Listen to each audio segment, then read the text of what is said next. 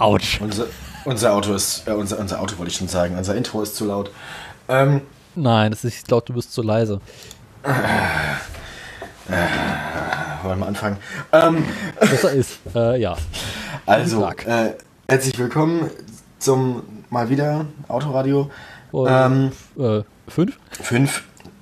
Hatten wir uns gerade darauf geeinigt. Genau. Ähm, nach längerer Pause, weil wegen war krank. Ähm, Muss ja auch mal sein. Ja, zwei wunderschöne Krankheiten in Folge aufeinander, die beide irgendwie die Stimme behindert haben. Ähm, die allgemeine Konzentrationsfähigkeit. Also haben wir das dann lieber gelassen, damit es nicht noch schlimmer wird, als es eh schon ist. Ähm, ja, wir beschäftigen uns dann heute, zumindest haben wir das vor, mit ähm, dem Innenleben des Autos. Also tatsächlich dem, was dann im dem, dem Innenleben, das man als Fahrer so mitkriegt. Also dem ja, Fahrgastraum. Dem unwichtigen Teil des Autos. Ja, genau. Allerdings, wie wir festgestellt haben, ähm, dem Teil des Autos, in dem man mit Abstand am meisten Aufpreis versenken kann. Das stimmt. Definitiv, ja. Ähm, ja, da, ähm, wie gesagt, alles, was man, wenn man im Auto sitzt, sehen oder anfassen kann, das werden wir heute behandeln. Ähm, die ähm, Punkte, die wir im Feedback genannt gekriegt haben, nach der letzten Folge, Ja. Ähm, dafür nochmal vielen Dank. Die werden wir dann in der abschließenden Folge dieser Stelle sozusagen zusammenfassen. Da werden wir ein bisschen die Reste zusammenkehren. Die Überbleibsel, die sind auch noch braucht. Ähm, und Was war das Nebensächlichkeiten. Äh, genau. Was wir alles vergessen haben, werden wir in dieser Folge, also der letzten, der nächsten, dann noch, ähm, ja, dann noch Irgendwie besprechen. zusammentragen. Genau, das machen wir dieses Mal nicht mit, weil dann würden wir dieses Mal ja trotzdem noch Sachen vergessen, die wir dann trotzdem nächstes Mal machen müssen. Mhm. Also vergessen wir lieber dieses Mal in Ruhe Sachen und klären dann alles auf einmal in der nächsten Folge. Und wir fragen in der nächsten Folge ab, was ihr gelernt habt. Ähm. Mhm. Ja. Also, würde ich sagen, fangen wir einfach mal an. Ähm, was sind denn so die Dinge, lieber Daniel, die man so als allererstes sieht, wenn man ins Auto einsteigt und geradeaus guckt und vielleicht den Zündschlüssel dreht? Was leuchtet einem denn da in die Augen? Genau, weil wir haben uns überlegt, wir fangen im Innenraum von vorne hinten an. Und äh, wenn wir ins Auto einsteigen, als erstes sehen wir natürlich, abgesehen mal vom Lenkrad, äh, was aber auch ein Teil des Teils ist, über das ich rede, erstmal das Armaturenbrett. Ähm, also ursprünglich handelte es sich beim Armaturenbrett im Großen und Ganzen um tatsächlich ein Holzbrett, wo so alle wichtigen Instrumente und Bedienelemente, die man so zum Führen und Steuern des Fahrzeuges braucht, ähm, befestigt sind und befestigt waren. Ähm, ursprünglich kommt es aus dem englischen Wort vom Wort Dashboard, also ja relativ bekannt ist, was seinerzeit mal im Großen und Ganzen nur ein Stück Brett war, das ähm, den Dreck abgewiesen hat, der so beim Fahren einer Kutsche von der Straße hochgewirbelt wurde. Und wo man sich dann später gedacht hat, okay, da können wir auch die ganzen Instrumente dran befestigen. Ähm, bestehen tut so ein Armaturenbrett im Großen und Ganzen aus diesem ganzen Bereich oberhalb der Mittelkonsole und unterhalb der Windschutzscheibe. Also im Großen und Ganzen, was man relativ häufig äh, findet, sind so Sachen wie Lüftungsausgänge, üblichen Schalter für Beleuchtung, äh, Steuerung und Taste nicht gesehen. Ähm, natürlich die ganzen Bedienelemente, meistens noch der Beifahrer-Airbag, dann später noch so Sachen wie ähm, gelegentlich Navigationssysteme oder Bildschirme, die oben in dem Armaturenbrett eingebaut sind. Äh, natürlich auch das Lenkrad. Äh, hinter dem Lenkrad natürlich nicht zu vergessen das sogenannte Kombi-Element. Also der Teil, wo die ganzen lustigen Lämpchen drin leuchten. Ähm, Die, die, die, die schönen Idiot Lights, genau. Ja. über die ich später reden werde. Dort finden wir natürlich als erstes äh, relativ präsent und relativ wichtig den Tacho. welcher uns die momentane Geschwindigkeit angibt. Ähm, dort haben wir im Allgemeinen ein Zeigeelement. Bei anderen Herstellern, also im französischen Bereich, sind digitale Anzeigen sehr beliebt. Also tatsächlich eine Digitalanzeige, die Nummer anzeigt, also die aktuelle Geschwindigkeit. Wie man es das häufig, glaube ich, bei Renault sieht. Diese bauen es auch gerne in der Mitte des Armaturenbretts ein und nicht links, da wo es eigentlich hingehört. Ähm, natürlich auch der Drehzahlmesser, der uns die aktuelle Motorendrehzahl anzeigt, welches früher bei vielen Fahrzeugen nicht vorhanden war, beziehungsweise eine Sonderausstattung war.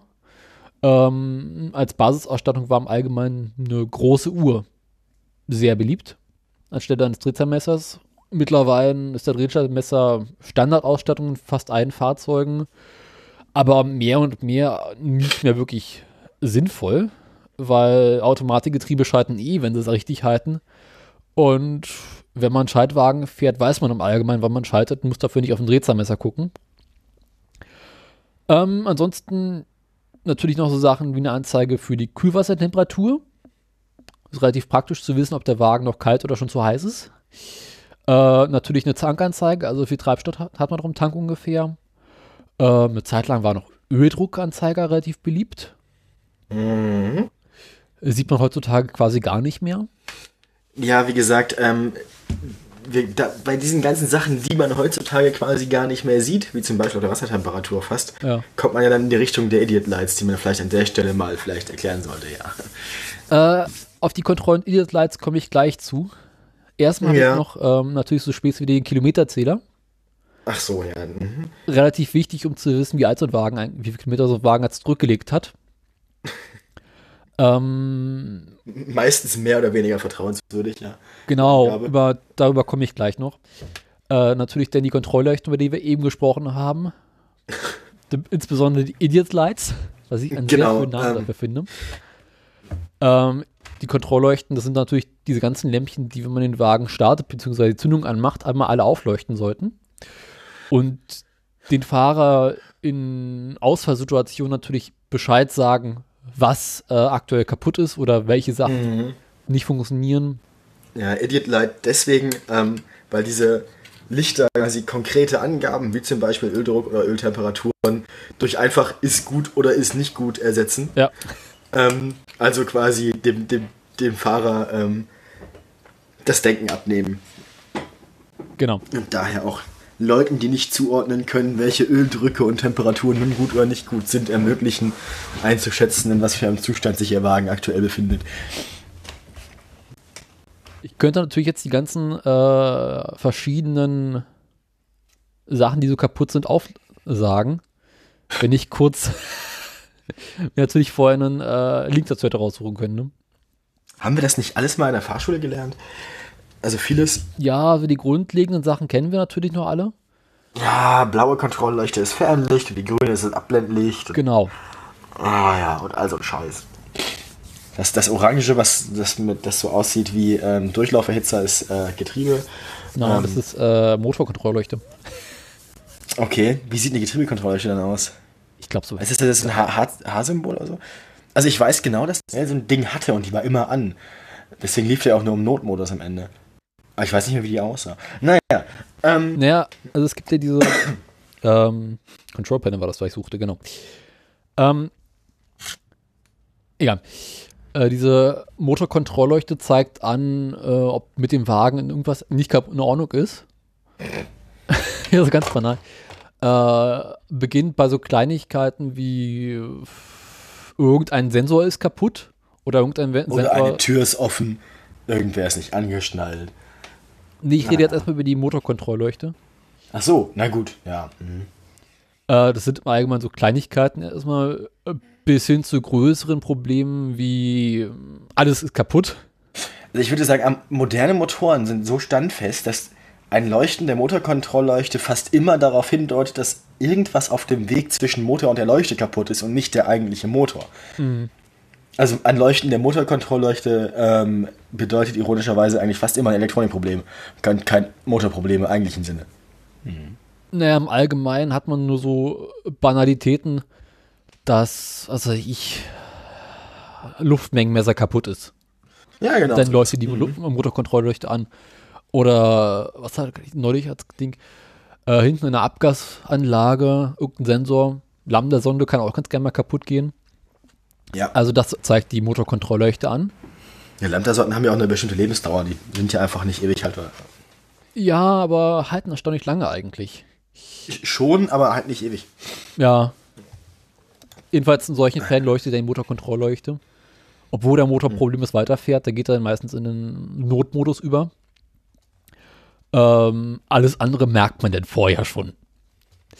Mhm. Ähm, so, ansonsten Kontrollleuchten natürlich ähm, die, ähm, na, wie heißt die Lampe? Äh, für die Batterie.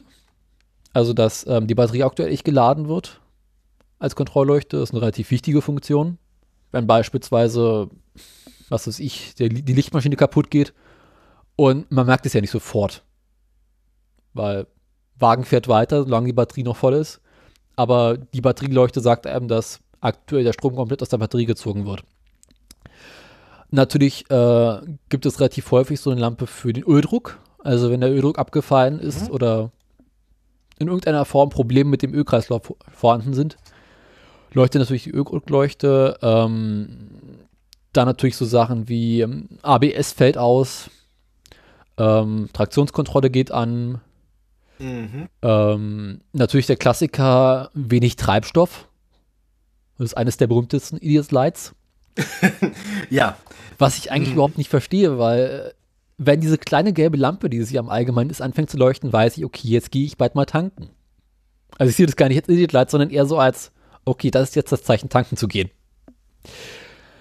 Ähm, ja, ja, gut. Das könnte man aber auch einfach mit dem. Ich meine, dazu ist ja nun eigentlich der rote Bereich auf der Spritnadel, äh, auf der Nadel an sich gedacht. Also das untere Achtel oder Viertel. Das sagt mir, dass ich noch reichlich Zeit habe.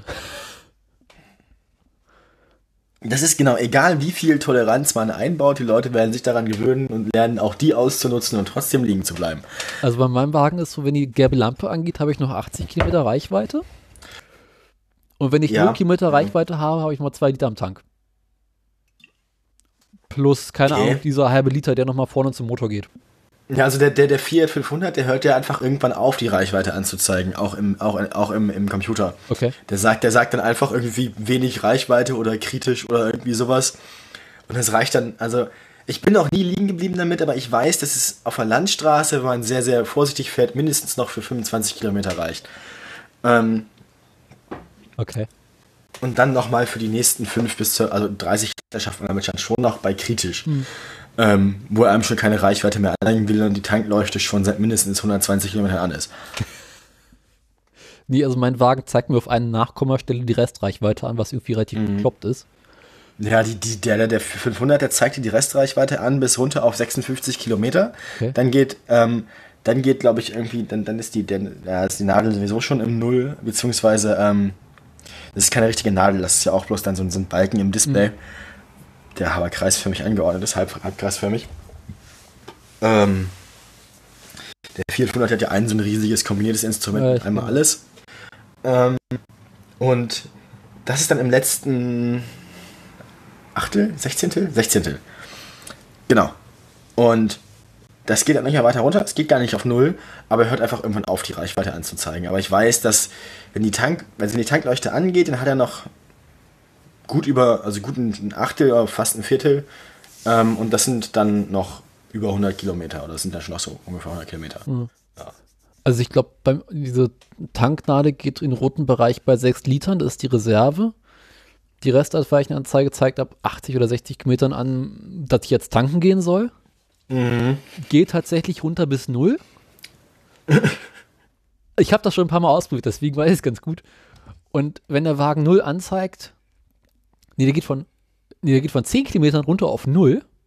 Und wenn 0 anzeigt, sind nochmal 2 Liter am Tank drin. Und dann weiß man, ab jetzt ist es Zeit, tanken zu gehen. Ja. Das ist einfach. Was haben wir noch für. Was, wir schweifen ab. Ähm, genau, das ist einfach ganz praktisch zu wissen, wenn man das mal ausprobiert hat. Mhm. Man sollte. Liebe, liebe Kinder, macht das nicht zu Hause nach. Dafür gibt es YouTube-Videos. Genau. Ähm, genau. Und wenn ihr es macht, dann nicht mit eurem eigenen Auto. Ähm, sondern den von Papa. Richtig. Genau. Ich habe noch so ein paar weitere äh, Lämpchen, über die ich reden möchte. Da gäbe es natürlich noch das Symbol für äh, du Idiot bist nicht angeschnallt, hin zu irgendein mit Passagier im Auto ist nicht angeschnallt. Mm, du Idiot, die Heckklappe ist offen, du Idiot, irgendeine der Türen ist offen. Das ist super beim 400, der sagt dir nicht, welche Tür. Okay. Der, der sagt einfach eine von den Türen. Also entweder links oder rechts oder die Heckklappe. Äh, eine dreien ist offen. Geh mal gucken. Also mein ähm, zeigt mir, ich habe so ein komisches äh, Bordcomputer-Ding sie in der Mitte. Und da wird dann sogar angezeigt, Beifahrertür offen. Denkst du, ja. schön, gut. Das sagt er dir nicht. Sehe ich aber selber, dass sie offen ist. Also beim 400 ist es ganz nützlich, weil bei der Heckklappe kann man sich nicht so sicher sein. Das sieht man von außen nicht, ob die richtig zu ist oder nicht. Ja. Oder nur mit sehr viel Übung. Man fühlt es auch nicht wirklich. Äh, also ich schmeiß ähm. die einfach mal schwungvoll zu. Dann weiß ich meistens, dass sie zu. Ja, das soll man bei dem nicht machen. Ähm, was, was vor allem, ja, vielleicht der Tür nicht so fest ist. Ähm, also der Heckklappe. Man soll die einfach nur fallen lassen. Okay. Hat mir der Fiat-Händler mal gesagt, als ich für den ersten von den beiden für meinen Vater den hier gekauft habe. Mhm. Also bei mir ist so, dass diese Gasdruckfedern drin so schwergängig sind, dass ich relativ viel Gewalt aufwenden muss, um die zu kriegen. Also die von 500, die musst du wirklich nur irgendwie so, weiß ich nicht, eine Handbreit oder zwei Hände breit runterdrücken und dann fällt es zu. Okay. Ja, schön wäre es ja. bei meinem. Nee. Ja, ähm, mhm. natürlich noch so Sachen wie Beleuchtung ist an, Fernlicht abblendlich, wie wir bereits erwähnt hatten. Blinker, Warnblinker. Warnblinker, genau. Warnblinker löst sich dadurch aus, dass ähm, die beiden Blinklichter gleichzeitig leuchten und blinken. Also tun die innen drin genau dasselbe wie außen? Genau. genau. Ja. Könnte man erwähnen. Äh, Nebelscheinwerfer. Genau, Nebelbeleuchtung. Bei manchen Fahrzeugen wird angezeigt, dass ähm, das Fahrzeug zugeschlossen ist. Gut. Mhm. Ähm, Airbag ist ausgefallen, hat man gelegentlich. Oh ja, das SAS-Ding, ne? Ja. ja, SAS ist ja ähm, Traktionskontrolle. Nee, SRS ist Traktionskontrolle. Ich meine, SA hieß das. Ach so, ja. Brauche ich keinen Schwein. Mhm. Ähm, Reden wir noch drüber. Kommt später. Also, ja, ja. Äh, was haben wir sonst noch so für schöne Leuchten? Ja. Fahrzeug ist ich, auch, äh, ja. brennt. Ist auch immer schön. Fliegt mal was. Ernsthaft? Es gibt, es gibt eine Kontrollleuchte für Fahrzeug brennt? Vermutlich, ich kann es mir vorstellen. Ah, okay, gut, ja. Hm, Modern Peugeot Drivers, ja. Hm. Äh, bei manchen Fahrzeugen, die keine Kühlwassertemperaturanzeige mehr haben, gibt es noch so ein kleines rotes Symbol für dein Kühlwasser kocht. Du kannst jetzt einen Teebeutel einwerfen. Genau. Das ist, das, das ist das, was beim Teekessel früher das Pfeifen ist, ne? Das gibt es jetzt auch als Kontrollleuchte. Und dann gibt es bei Automatikgetrieben, insbesondere bei den Amerikanern, äh, in der Mitte, in der, na, im Kombi-Element noch so eine Anzeige, welchen Gang man gerade aktuell eingelegt hat. Also, Was äh, ich ja auch seltsam finde, es ist doch für den Fahrer komplett irrelevant. Also, ach so, ich meine, ach so, ja gut, welche Stufe? Ja, ja, diese Stufe Gang ist auch irrelevant. Zum Beispiel der, der ähm, ML, der hat dir auch angezeigt, welchen vier Vorwärtsgänge er gerade drin hat. Ja. Was dich ja eigentlich überhaupt nicht interessiert. Weil es ja Automatik. Ja. Das habe ich bisher noch nicht gesagt. Ich kenne das, wenn du über diesen manuellen Modus gehst dass sie anzeigt, du kannst, welchen du, du, du konnt, Bei dem ML konntest du ihn auch schon manuell noch schalten, also sequenziell. Du konntest ja. also schon noch am, am Schaltknüppel nach links und nach rechts drücken und dann hat er auch noch geschaltet. Ja, ja. So eine Zitronic. Aber nur wenn er wollte. Und nur wenn er wollte. Nur wenn er meinte, dass es eine gute Idee ist. Also, das ist übrigens sehr lustig, wenn du einen von diesen komischen modernen Achtgangautomaten hast, davon anzuschalten. Da weißt du auch, was du zu tun hast. Ach, das ist Gewohnheitssache, ne? Klar. Ja, aber da hast du eine Weile was zu tun. Nicht so schlimm wie LKW fahren. ah, Top Gear Bilder im Kopf. Rühr. Also ähm, diese ganzen manuellen Schaltsachen braucht man heutzutage nur, wenn man bergab fährt und runterschalten möchte. Aber ansonsten mhm. wird das mehr und mehr überflüssig. Ja. Äh, ansonsten fallen mir jetzt keine weiteren Warnlichter im Fahrzeug an ein. Oder kennst du noch irgendwas? Ähm, ja, ähm, Bremsen. Also Zustand der Bremsen gibt es dann, glaube ich, auch irgendwann. Hm, ja, stimmt.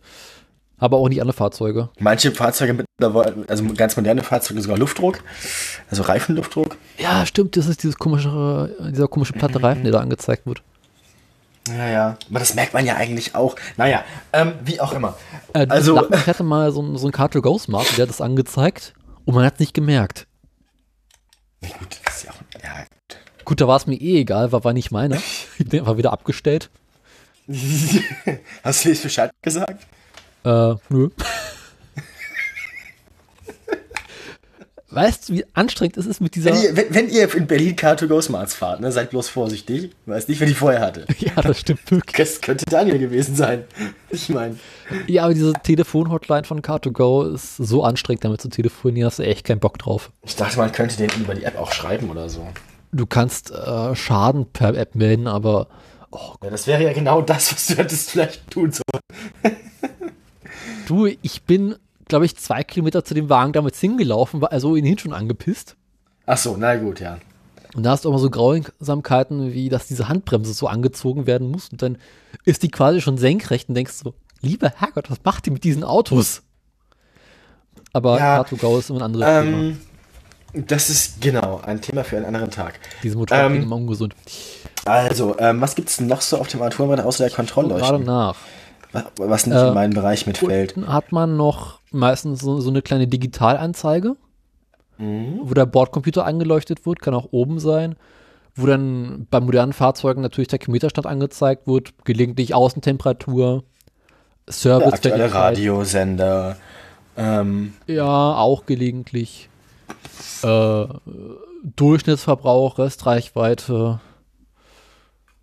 Gibt's da unten noch so, rumzugammeln eigentlich? Aber ähm, also Intervallstrecken, also du kannst, du kannst die Streckenintervalle ab, unabhängig vom, vom ähm, Kilometerzähler noch irgendwie einstellen. Kannst Ja. sagen, ich fahre jetzt los und möchte wissen, wie weit ich gekommen bin und so. Tagesmeter, Ja, ja.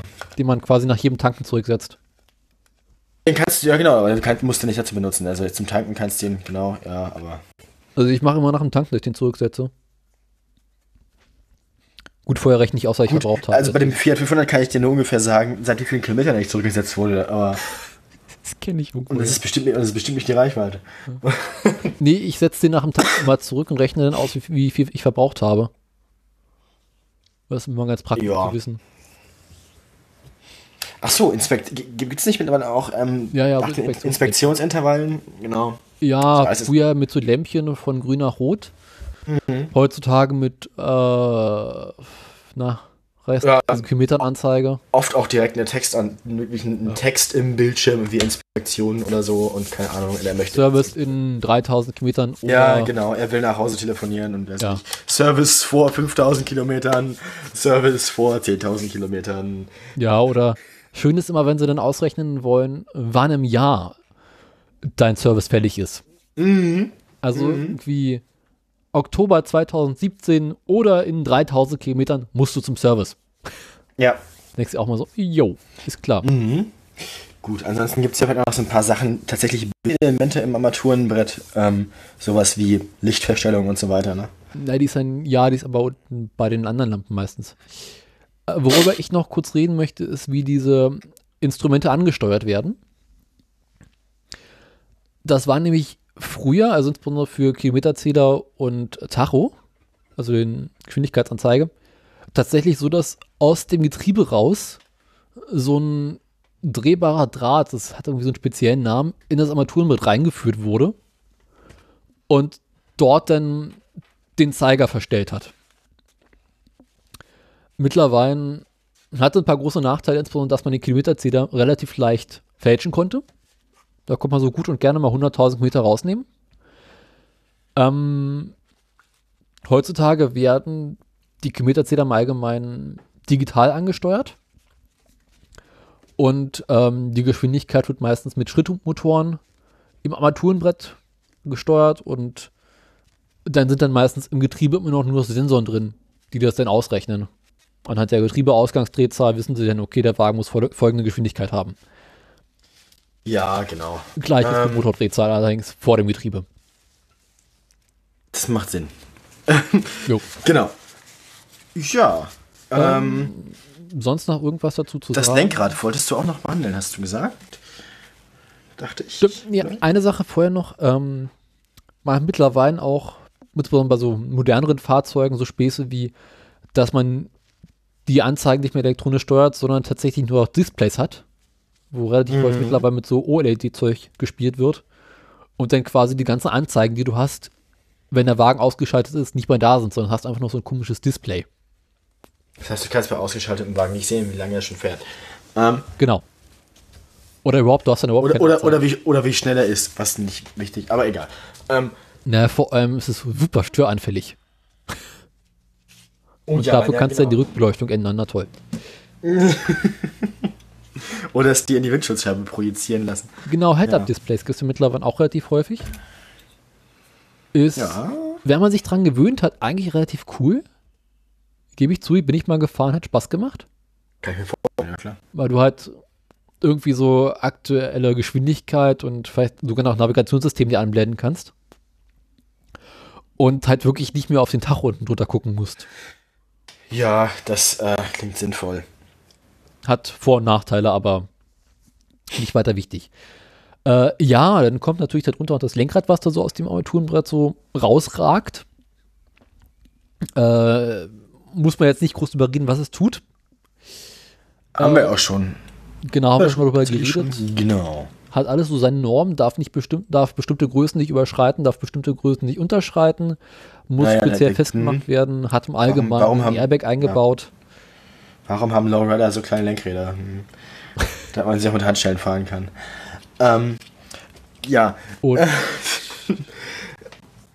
ja, mittlerweile hat man auch relativ häufig so Fernbedienungen eingebaut, dass man da irgendwie das Radio steuern kann, eine Bordcomputer steuern kann, telefonieren Oh ja, oh ja. mm, Im Fiat 500 kann man damit total sinnvoll die unglaublich schlechte Voice Control steuern. Was total gut ist, weil die Verbindung zwischen Lenkrad und dem Rest des Autos relativ störend ist. Das heißt, immer wenn dieses Auto eine gewisse Motortemperatur übersteigt, es gibt irgendeinen Zusammenhang dazwischen, den wir noch nicht ganz durchblickt haben.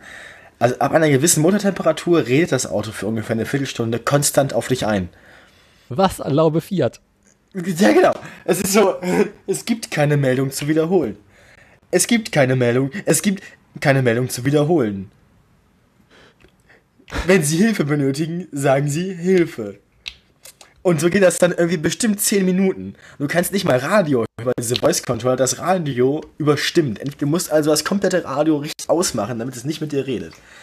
Ähm, Kennst du und das ist dolle anstrengend. überhaupt diese Freisprechungen sind eh alle ziemlich äh, grauenvoll. Und Kein, kein Fiat, vor allem, das ist anscheinend noch niemandem bisher so richtig passiert. Zumindest konnte kein bisheriger Fiat-Vertragshändler oder Werkstattdienstleister uns erklären, was das für einen Grund hat. Mein Vater hat das Problem mittlerweile isoliert bis hin zu einer Kontrolleinheit, die irgendwo hinten links ähm, im Kofferraum im Kotflügel eingebaut ist und sich anscheinend unter anderem ähm, eben um so Geschichten wie die Motortemperatur, aber auch um ähm, Anzeigen im, äh, genau, eben im Armaturenbrett kümmert. Also das ist anscheinend irgendwie eine Kontrolleinheit fürs Armaturenbrett, die Fiat aus irgendeinem Grund relativ weit hinten eingebaut hat, Richtung Kofferraum. Mhm. Weiß ich auch nicht. Bei einem Auto mit Vorderradantrieb und Getriebe vorne und ne, ja, War noch Platz. ne? Muss man, ja, muss man nicht überreden. Ähm, je länger die Kabel, desto sicherer die Verbindung. Definitiv.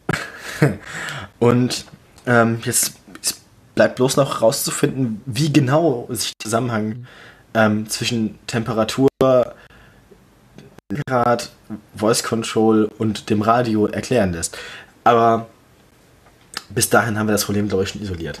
Ja. Du kennst ja äh, auch diese Freisprech durch diese Voice Control äh, mit den Schotten immer, ne? Oh ja, 11. Schotte versucht Per zu sagen. Ja, das ist, das, ich, ich dachte jetzt gerade tatsächlich einen, einen Fahrstuhl.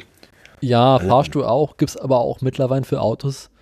Da hat von Ja, aber das, das mit dem Auto ist ja echt, das mit dem 11 ist ja tatsächlich, ein, mit, mit dem Fahrstuhl ist ja, ist ja ein Sketch, also Ja. Fernsehsketch. Ich könnte jetzt das Video einspielen, aber äh, ich glaube, wir würden zu sehr abschweifen.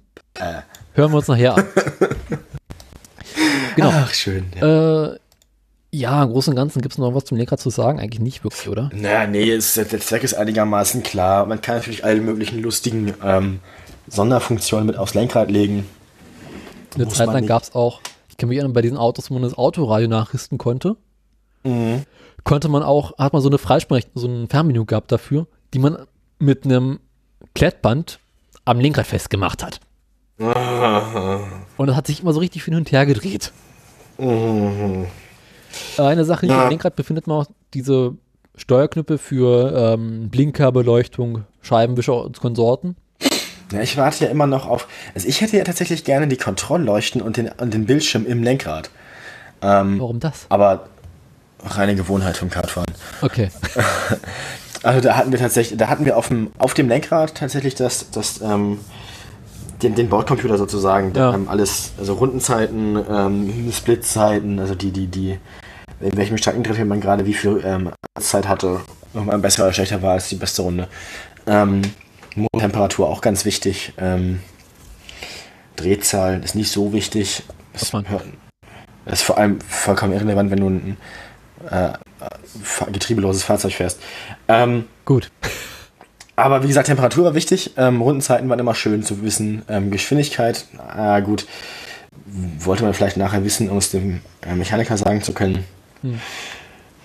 Bei Aber- X gibt es ein komisches Geräusch. Hm, ja, genau, ist für sowas. Genau. Aber du hast ja im Kart auch in dem Sinne äh, kein Armaturenbrett. Hm, schon, also man kann das natürlich. Andere Leute haben es so gemacht, dass sie es in die in, unter das Frontschild montiert haben, das vor, vom Lenkrad montiert ist. Da hast du dir quasi ein Armaturenbrett selbst Ja, ja. gebaut. Hatten wir eine Zeit lang auch, da hatten wir Anlasser und Zündung im Armaturenbrett hinterm Lenkrad. Hm. Ähm, später hatten wir das auf dem Lenkrad mit montiert, also Zündung und Anlasser. Die Schalter. Jo. Bei Saab gab es mal so eine Funktion, da konnte man alle Beleuchtung in dem Armaturenbrett abschalten in der Nacht. Wie so ein Night Mode. Ja, der Kampfmodus beim Kampfflugzeug. Genau. Nacht, ne, so, hm. Dass der einfach nur noch anzeigt, wie schnell du gerade bist und Wo welch. das Ziel ist. Nein, warte mal. Ähm, Genau. richtig für den sinnvoll. Ja, das, äh, wo jetzt kann ich verstehen. Das ist, ähm, hatten Sie nicht mit dem Tornado das Problem vor kurzem, dass da im, im Nachtflug die Cockpitbeleuchtung zu hell ist? Genau. Und, Und und, und, und der damit quasi durch, durch eine technische Verfehlung zum Tagjäger degradiert wurde? ich meine, in jedem Polo gibt es Seite so ein Stellrad, wo du die Helligkeit des Lenkrads einstellen, das Armaturenbrett einstellen kannst. Aber muss man ja nicht haben. Nee, nee. Ähm, gut, ähm, wenn man jetzt mit Armaturenbrett Genau. sich ein bisschen in die Mitte bewegt des Fahrzeugs, Ja. Dann kommt man zu den weniger lebenswichtigen Funktionen. Die sammeln sich dann in einer, in einer Region, die nennt man gemeinhin Mittelkonsole. Ähm, mit weniger lebenswichtigen Funktionen sind all die Sachen gemeint, die über die Jahre ähm, von der absolut luxuriösen Sonderausstattung ähm, zur Sta- Standardausstattung geworden sind. Also Radio, Klimaanlage, früher waren es Kassetten, irgendwann CD-Spieler, mittlerweile ist es das Radio mit dem USB-Port, der nur bestimmte Geräte unterstützt und nicht alle. Ich hasse euch immer noch Fiat für euren Exklusivvertrag mit den Windows-Handys. Man kann nicht mal sein, man kann nicht mal sein, an diesem 2007er Fiat sein iPhone laden. Don't get me started. Don't get me started. BMW hat auch so Grausamkeiten. Ja. Kommen Ähm, später zu. dann gibt es dann noch diesen, diesen äh, witzigen 12-Volt-Anschluss, ähm, Überlebens. mit dem man, mit dem man, ne, ja gut, nur dann, wenn der USB-Port nicht unterstützt. Ähm, Oder du dann gibt's noch kein da noch USB-Port ein- hast. Oft, auch da gab es noch ein, ähm, also, also als dann irgendwann die, die Navigationsgeräte erfunden wurden, wurden die ja oft mit fest verbaut von den Herstellern und nicht so zum Nachrüsten, zum Reinkleben. Ich erinnere mich da an ein Beispiel aus meiner Jugend. Irgendjemand hatte so einen Charan mit einem unglaublich hässlichen äh, Navigationssystem, das auch nur so halb gut funktioniert hat. Ähm, aber dafür fest eingebaut in die Mittelkonsole und zwar der, war der Bildschirm so tief rein versenkt, dass man sich als Fahrer immer so ein Stück nach rechts lehnen musste, man ihn sehen konnte. äh, mich nicht. Gut, es lag auch daran, dass die Fahrerin, weiß ich nicht, kein, kein großer Mensch war, aber hätten sie auch drüber nachdenken können. Ähm, mal also all, all, solche, all solche Dinge, die sammeln sich dann halt in der Mittelkonsole. Ähm, was man heutzutage standardmäßig da vor allem findet, ist die Lüftung, ja jedes Auto hat, auch wenn es keine Klimaanlage ist. Man sieht auch gerne mal so tote, tote Flecken da, die einen daran erinnern, was man noch alles für Aufpreis hätte bekommen können. So ein, ein, ein toter Stopfen, der dir nur sagt, so hier hätte deine Klimaanlage sein können, Ja. du geiziger Bastard. Oder dein Navigationssystem. Oder dein Navigationssystem. Oder dein Radio. Ähm, oder der CD-Spieler zu deinem Radio. Oder das DVD-Laufwerk für das Navi, das du nicht hast. Ähm, all solche Dinge. also Schluss halt, ne? Auch die Mittelkonsole ähm, ersetzt sich bei sehr modernen Autos mehr und mehr durch digitale Äquivalente. Ähm, prominentes Beispiel hier der Tesla, der die Mittelkonsole fast vollständig hm. durch dieses iPad-ähnliche Touchscreen-Gerät ersetzt hat. Ähm, über das man in der Podcast-Welt geteilte Meinungen, was das Interface angeht, hört. Ähm, ja, also. Ich, ja, lässt sich nicht viel zu sagen eigentlich. Das Armaturenbrett auf der rechten Seite gegenüber des Beifahrers eignet sich super als Anmontierfläche für allerlei Deko. Ähm, zum Beispiel sehr schön diese kleinen Blumenvasen, in die man dann so Plastikblumen reinstecken konnte, die man oft vorne in Käfern gefunden hat. Das gab's ähm, im VW New Beetle, in dem ersten. Mhm. Glaube ich, als Serienausstattung. So waren, glaube ich, irgendwann mal dazu da, dass man da tatsächlich was reinfüllt, der ein bisschen das Klima im Auto äh, verbessert, einfach die Luftfeuchtigkeit erhöht, minimal. Ähm, und dass es nicht so trocken ist in der Karre. Erinnerst du dich noch an diese komischen Duftbäume, die man an den Heizungen, an diesen Lüftungen mal festgemacht oh, hat? Oh ja, oh ja. Boah, ähm, die gestunken. Wenn wir jetzt schon über eklige, über eklige, Innen, eklige Innenausstattungs, ähm, ja, richtig schlimm wird sie erst, wenn wir zu hinter den Hutablag gekommen. Ich meine, über einen Wackeldackel und über umhäkelte Klorollen haben wir noch gar nicht geredet. ähm, Sofakissen mit Fußballverein-Schriftzug. Alles schon gesehen. Ähm, Oder die komischen Sachen, die man manche Menschen am Innenspiegel festmachen. Ja, irgendwie so, weiß ich nicht, die, die Schuhe, die das eigene Kind nie getragen hat. Ähm, Oder diese riesengroßen Plüschwürfel.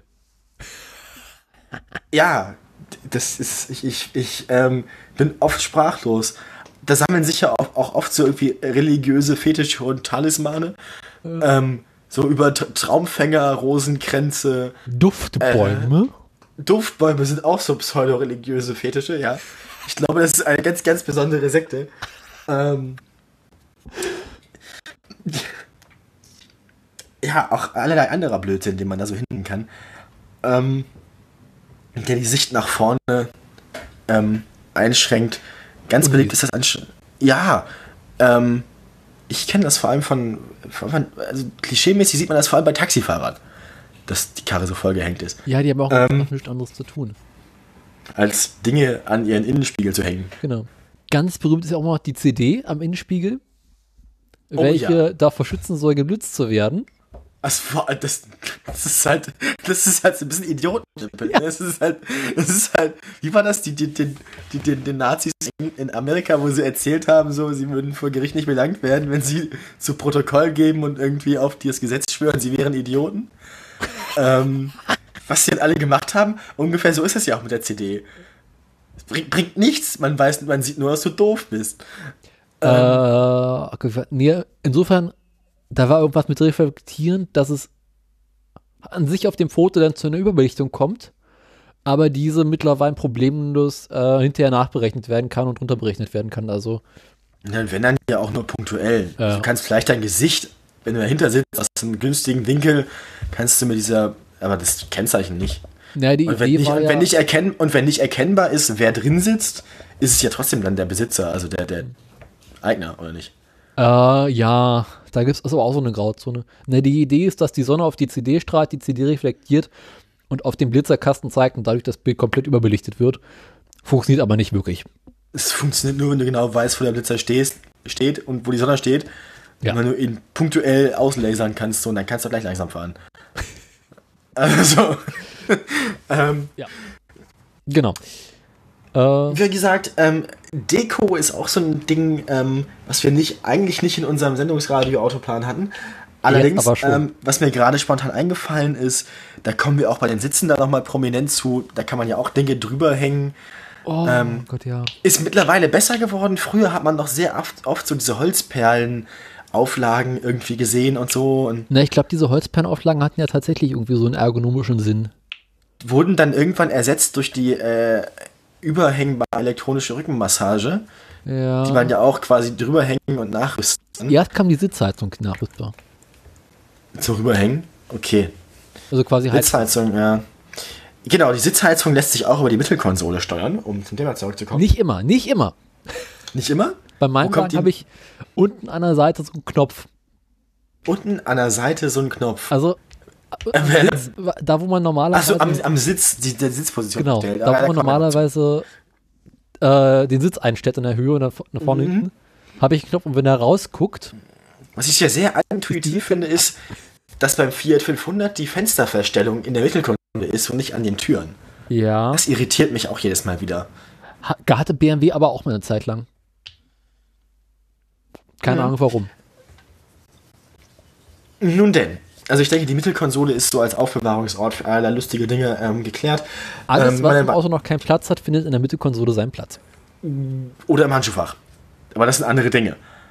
Das sind dann vor allem ähm, Nee, ich bin jetzt so auf CD äh, Fahrzeughersteller-Seite. CD, CDs der Band des Bruders der Ex-Freundin, irgendeinem mal- die, die die einem irgendwann mal angedreht hat und ähm, diverse angebrochene und nie beendete Packungen Taschentücher, zwei kaputte Parkuhren, ähm, Allerhand Ladegeräte. von, von der man eine eigentlich nur dabei hat, weil sie gleichzeitig als Eiskratzer zu verwenden ist. du sprichst aus meinem Leben. Ja, ja. Ich, ich glaube, das ist, natürlich. Das ist, also das Handschuhfach ist so ein universeller Ort wie diese eine Schublade in jeder Küche. Ich muss nicht sagen, was drin ist, jeder weiß es. Ja, Also keiner weiß es so genau, aber man will es auch gar nicht wissen. Ja, es, die Legende erzählt. Also, ähm, Gelegentlich wird irgendwie noch das Handbuch drin rum. na, aber das ist meistens in der Tür. Nee. Also in der Beifahrertür. Zumindest beim, doch, bei dem Fiat 500 ist nämlich diese Box mit dem, also, keine, ist keine richtige Box, sondern dieses, äh, dieses Etui, Hm, so eine ein Hülle. bisschen aussieht.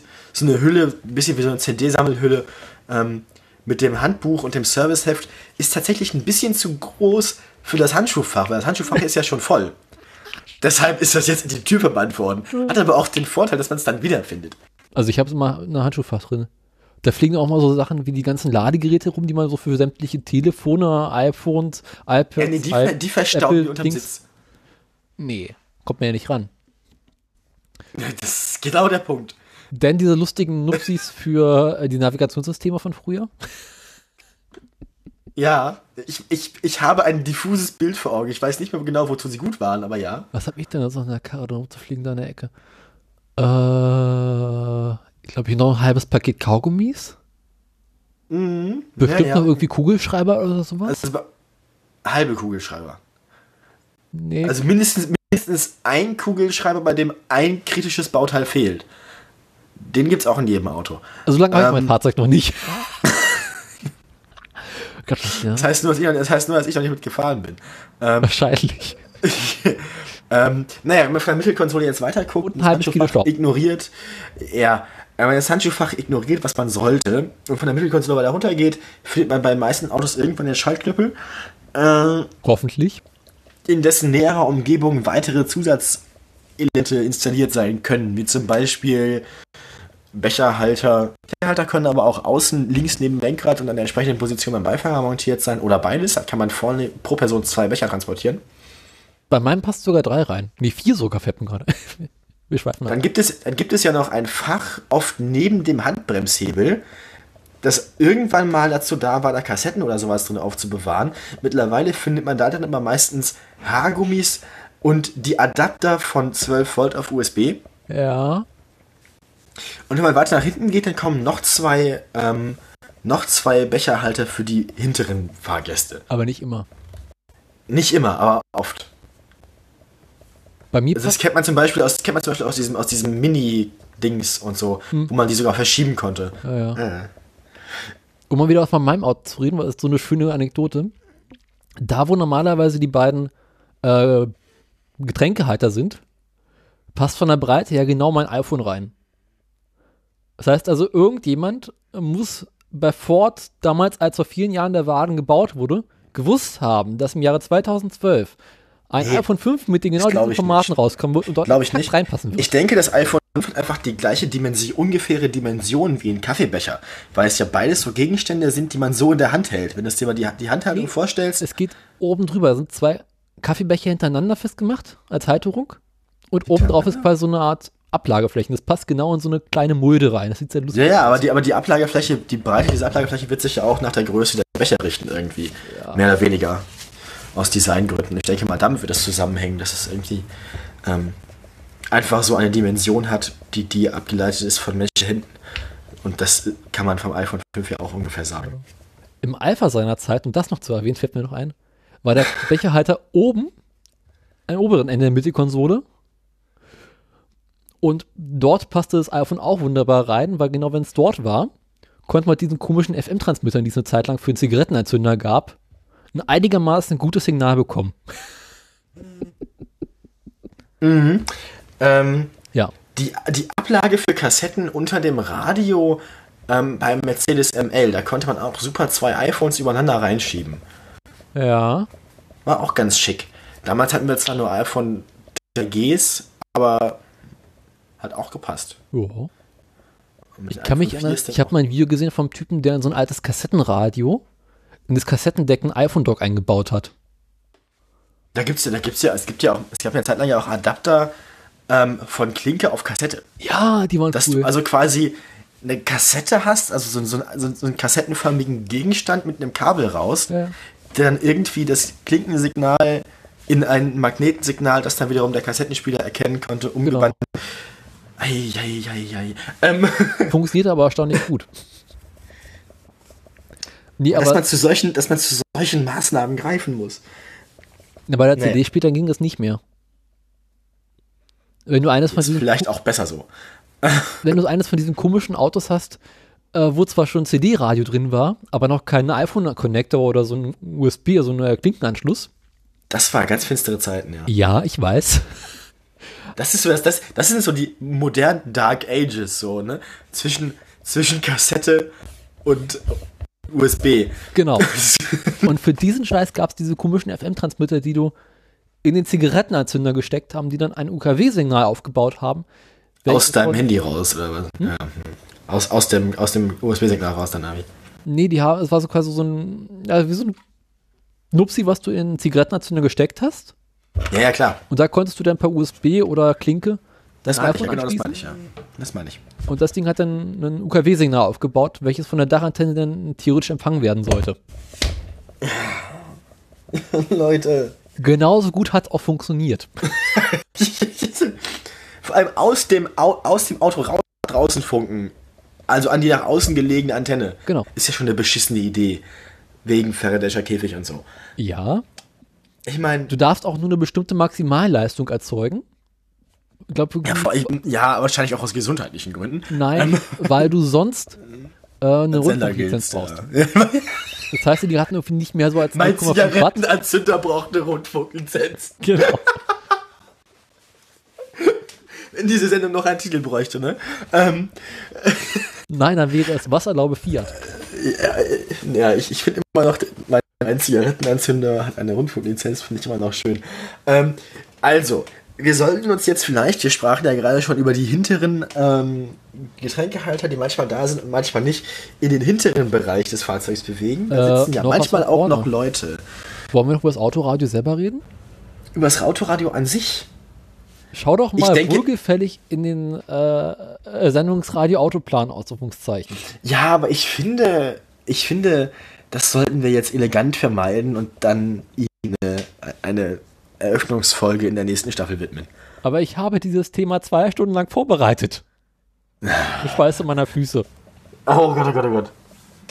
Ja, Dann macht doch wenigstens, ja, dann fasse fass er sich kurz, weil ich möchte das tatsächlich nochmal irgendwie größer behandeln. okay. Äh, Autoradio ist einfach. Man nehme ein Kofferradio und lege es ins Auto. Punkt.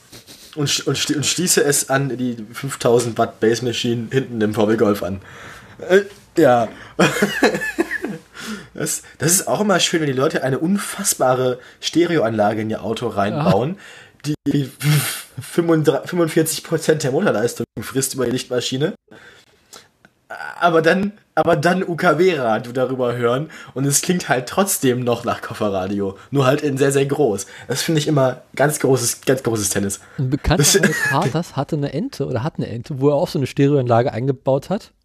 Ne, Die, die erzeugt wahrscheinlich tatsächlich mehr Leistung als der Motor, oder? Also Ja, pass in auf. Kilowatt gerechnet. Und wenn er an die Ampel rangefahren ist, musste er immer erstmal das Radio ausmachen oder schön Vollgas fahren an der Ampel. Weil sonst Ja, hat er damit ich. den Motor ausgemacht. Über die Lichtmaschine im Radio den Motor ausmachen. Genau. Das gefällt mir. Das gefällt mir. Ähm, ja, ich überhaupt, überhaupt über die Qualität von UKW in sich bewegenden Fahrzeugen. Ne? Na, Kann man jetzt drüber Diabetes? reden? Äh, weiß ich nicht. Also aber gerade über OKW, äh, kennst du nicht dieses Phänomen? Man, man steht an der Ampel mit stockendem Verkehr. Es- Man hat so einen schönen Platz in der Schlange, hat guten Empfang. Die Schlange bewegt sich drei Fahrzeuglängen weiter vorwärts. Funkloch. Ich kenne das Problem. Oder noch Steigerungsform davon. Du stehst auf einem Brandenburger Acker, hast keinen Empfang, du fasst die Dachantenne an, bewegst sie zwei Millimeter nach rechts und du hast perfekten Empfang. Und du denkst du so, was zur Hölle? Ah. Oder so Klassiker, du fährst durch die Alpen, kommst um die Kurve, Berg davor, Empfang weg. Also in, manch, in manchen Tunneln ist der Empfang einfach durch die Repeater besser als über auf den Pässen. Das stimmt. Also man kann, wenn man Radio hören will, besser Tunnel als Pass fahren oft.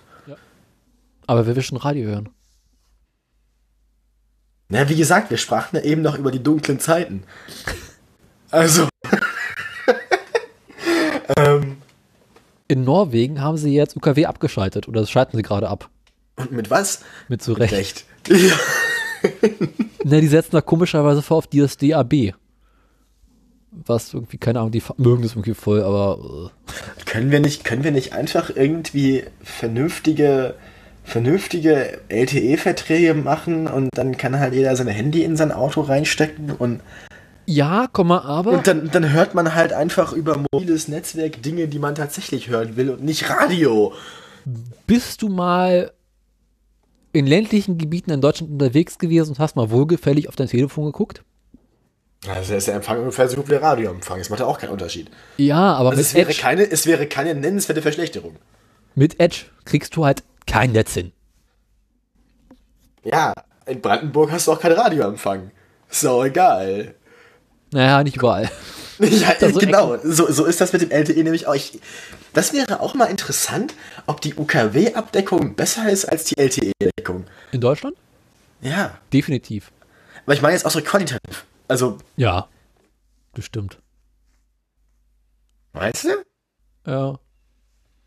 Also ich kann ja mal wieder aus Norwegen berichten. Ich bin da mal durch eine Ecke gefahren, so richtig am Arsch der Welt. Also so richtig, so überhaupt fernab von der Welt. Hatte kein UKW-Empfang, Ja. aber vier Balken. LTE. Genau in dieser Welt will ich viel lieber leben als andersrum. Denkst du, what the fuck? ja, Zumindest kann ich auf meinem Internetempfangsgerät einen Werbeblock aktivieren, das kann ich beim Radio nicht. Das ist ein entscheidender Vorteil. Ähm, wollen wir noch was zum Autoradio sagen oder äh, kommen wir verschieben mal besser, ne? Also. Noch ähm, eine Kleinigkeit. Das Ja. erste Autoradio wurde im Ford Model T 1922 eingebaut. Fest. Fest. Und dann kam Lose.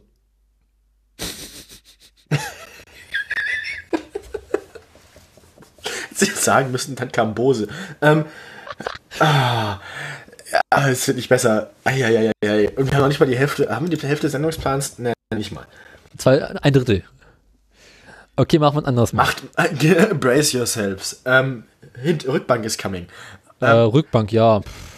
Mal nehme ein Stück Stoff, mache irgendwie Schaumstoff runter. Nein, nein. Du musst es anders erklären. Man, man, man nehme eine Hollywood-Schaukel. und trenne sich von dem Teil, der schaukelt. Und baut den Rest hinten ins Auto ein. Genau. Und zwar ungefähr so dicht an die vorderen Sitze. Dass, dass die Leute, die hinten sitzen, wissen, dass sie dort sitzen, weil sie nicht gemocht werden. Ja. Ähm, das erklärt zumindest die Situation in vielen Kleinwagen. Ich kann in meinem Wagen die Rückbank nicht umklappen, wenn die Sitze vorne in einer normalen Position sind. Na gut. Ich muss Ähm, den Sitz erstmal nach vorne machen, dann kann ich die Rückbank umklappen, dann kann ich den Sitz wieder nach hinten machen. Jo. Ja, äh, Rückbank. Gibt's halt Ja. irgendwie, kommen die kleinen Kinder hin? Das ist, ist Hat weiß meistens ich nicht. zwei Ist oder halt für, drei für, für, für, weiß ich, ein, ein, ein, weiß ich nicht, für entfernte Verwandte, Kinder, Hunde, Gepäck, Gesocks halt. ähm, so. Gesocks. Das- also, Also hat nichts Schönes. Passagiere zweiter Klasse. Ähm, Und die beste Sache an der Rückbank ist, man kann sie meistens umklappen. Und bekommt dadurch einen einigermaßen großen Kofferraum hin. Richtig. Also genau, entweder braucht man Klappsitze oder ein Klapprad, wenn man ein Fahrrad mitnehmen will. Ja. Ähm, Auch schön ist bei meisten kleinen das ist jetzt Wagen, nicht, wenn sie so Ja. umklappst, sind sie nie ganz gerade. Immer das ist richtig. Also man, man, man bei den wenigsten kleinen Wagen, inklusive des 4500, kann man eine ebene Fläche erzeugen. Das stimmt. Aber Ähm, ich habe noch, ja, ich hatte meinen Kia, wie hieß das? Kia, Kia, Kia Picanto. ja. Grauenvolle Karre, aber die waren gar nicht doof. Man konnte nämlich die Unterseite der Sitzbank nach vorne klappen, Mhm. dann die Rücklehne umklappen und hatte dann eine komplett glatte Rückumlagefläche. Das war super. Hättest du gedacht, dass er mit 2007er Fiat 500 eine komplette Waschmaschine am Stück transportieren kann? Ja. Es, es, es hat mich beeindruckt, weil mein Vater hat das geschafft. Also ich habe in meinem Wagen bereits eine ganze Regentonne transportiert. Gut, ich habe mit dem 500 auch schon ein ganzes Fahrrad ohne ein Rad auszubauen transportiert. Ähm, Aber gut, ich den, den Waschmaschine ist nicht besonders groß. habe. Was hat die in Meter Höhe? Na, es hat so einen Würfel von schon 1,20 mal 1,20 mal 1,20 oder so. Nein. Ja, vielleicht, vielleicht einen Meter breit, aber die ist höher als ein Meter auf jeden Fall. Eine Ja, die ist doch, warte mal. Ist doch nicht wesentlich mehr als 90 breit, oder? Ist doch bestimmt auch standardisiert. Da gibt es doch bestimmt eine ISO-Norm. Ja, aber die ISO-Norm ist 55. Die ist 80 cm breit oder so. Soll ich mal nachschauen? Ich bin dabei. Sekunde. Ich messe das mal aus. Liebe Hörer, ähm, Sie erleben nun mit, wie wir in einer Sendung über den Innenraum von Fahrzeugen, die wir in Kleinstarbeit über viele Wochen inklusive meiner Krankheit vorbereitet haben, die Breite einer herkömmlichen Waschmaschine hier in Daniels Haushalt ausmessen. Falls Sie jetzt erst zugeschaltet haben sollten, fragen Sie mich nicht, wie wir so weit gekommen sind. Ich könnte es Ihnen nicht plausibel erklären. Das ist der Punkt, wo man eine Kapitelmarke setzen sollte. Kapitel mal. Ich habe den Hörern gerade noch äh, ja, eine Schwank aus meiner Jugend erzählt. Also lass mal Ähm. drin, okay. Also ich habe es nachgemessen. Breite 60, Tiefe 52. Höhe, äh, Knie, äh, nee, äh, Hüfte, also pff, Meter oder sowas. Also gar nicht so groß. Dann hast du aber eine kleine Waschmaschine. 7 Kilo. Ui. Also so eine Standard-Waschmaschine. Warte mal. Vielleicht ist man auf die falschen Quellen hier. Ich, ich gehe mal einfach mal kurz zu einem Elektro-Kistenschieber meines Vertrauens auf die Webseite. Geringsten Schau Misstrauen. mal. Nein, nein, nein, nein, meines maximalen Misstrauens. Ähm, Haushalt, Küche und Bad. Ich meine, so eine Waschmaschine hat doch auch diesen klassischen, klassischen Küchen, Unterbaudings. Arbeitsplatz. Genau, die Größe, die auch Einbauöfen, Meistens ist das Spülmaschinen. 150. Bis 58 oder sowas. waschen und trocknen. Waschmaschinen.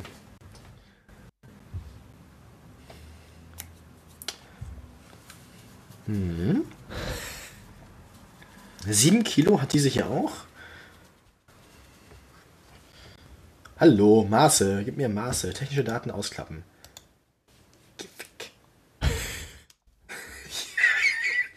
Ja, okay, du hast vollkommen recht. Ich habe mich ein bisschen überschätzt. Die ist 65 mal 86,7 mal 63,5 Zentimeter. Du hast äh, gewonnen. Weiß. Ach nee, die Packmaße sogar. Die, die, die eigentliche Waschmaschine ist noch kleiner. Die ist nämlich genau 598 mm mal 848 mm mal 550. Ja? Mit 51 Dezibel laut und sie ist weiß. Sie wiegt 70 Kilo. Das finde ich aber sportlich. Ähm, 2300 Watt. Ja, das ist dieses Heizelement da drin. Die haben immer so Größen, äh, 2300, 2100 Watt, immer so was. Schallleistung schleudern, sogar 76 Dezibel. Wie viel? 76 Dezibel Ich habe gerade Schleudern. 670 verstellt. Dachte, 670. Das, das denkt man manchmal, ja. Gerade bei älteren Modellen. Was dann kommt so am Badezimmer vorbei und denkt sich so, ah, mein Mitbewohner testet wieder seine Rolls-Royce Triebwerk. Hm, so. Ähm, Auf unserer Waschmaschine steht ja noch der Wäschetrockner. Das ist immer toll. oh, oh. Kann man die dann auch parallel anschalten? Ja, kann man. Kommen dann auch so lustige Synergieeffekte zustande, wenn sich die Programme an gewissen Stellen überlagern? Nee, die Waschmaschine dreht ja mit irgendwie was wie 1200 Touren hoch und der Wäschetrockner macht, glaube ich, 50 Umdrehungen oder sowas. Aber wenn du obendrauf, weil du nicht mitgedenkst, ein Paket Waschpulver stellst und das ungünstig steht, hast du hinterher einen richtig schlechten Tag. Ich, erinnere mich gerade an so viele gute Videos von Leuten, die Steine in äh, Waschmaschine schmeißen. Oh Gott, wie ist das denn? Harlem Shake oder sowas? Ne? Ja, genau, ja, ja. ja. Aber es gibt es halt auch mit ganz anderen, ganz anderen, völlig politisch inkorrekten, das kann man, das zeige ich dir nachher, nach der Aufnahme. Oh Gott, Das, das zeige ich dir. Ähm, besser ist. kümmern wir uns später drum. Also, Weiter. ähm, wir, merke, Rückbank braucht man nicht. Rückbank braucht man nicht. Kostet nur Gewicht? Außerdem wollen immer die Kinder mitgenommen werden. Und das macht man nicht. Nee, es gehört sich nicht.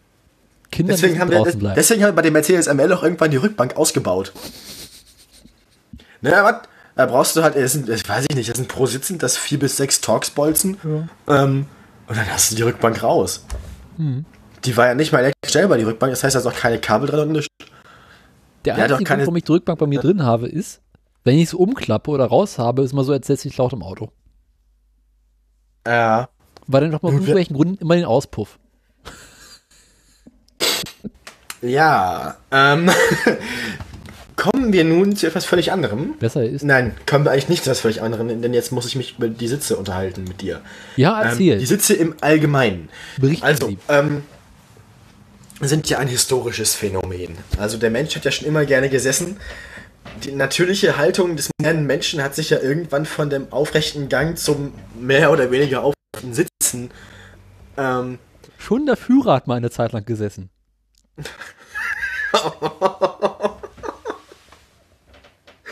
Wollen wir nochmal anfangen? Ähm, Nee, das ist jetzt durch. Also, ähm, der, ne, das Idealbild des arbeitenden Mannes hat sich ja irgendwann vom aufrecht stehenden Feldarbeiter irgendwie gewandelt. Aus also an irgendeinem Punkt ist etwas furchtbar schiefgegangen und seitdem sitzen wir alle.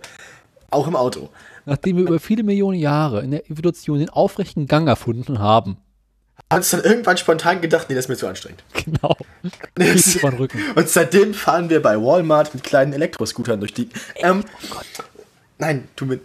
Ich nicht. Nein. Ähm, Gibt's das schon? Natürlich. Kennst du das nicht, dass man sich bei Walmart in den USA, wenn man irgendwie, also da gibt es doch viele lustige Bilder von sehr breiten Menschen, ähm, ist, sollte man sich nicht über lustig machen, die Leute, äh, ja, weiß ich ist nicht. geschmacklos. Ich meine, wer schon seine komplette Menschenwürde verloren hat, über den sollte man sich nicht noch öffentlich machen. So, Jede Minderheit hat ein Recht darauf, verarscht zu werden. ja, ja, Auch wenn es in den USA vor allem. Opel-Fahrer. Ähm, Sitze. Man sitzt gerne, deshalb sitzt man auch im Auto gerne. Das hat man schon früher erkannt.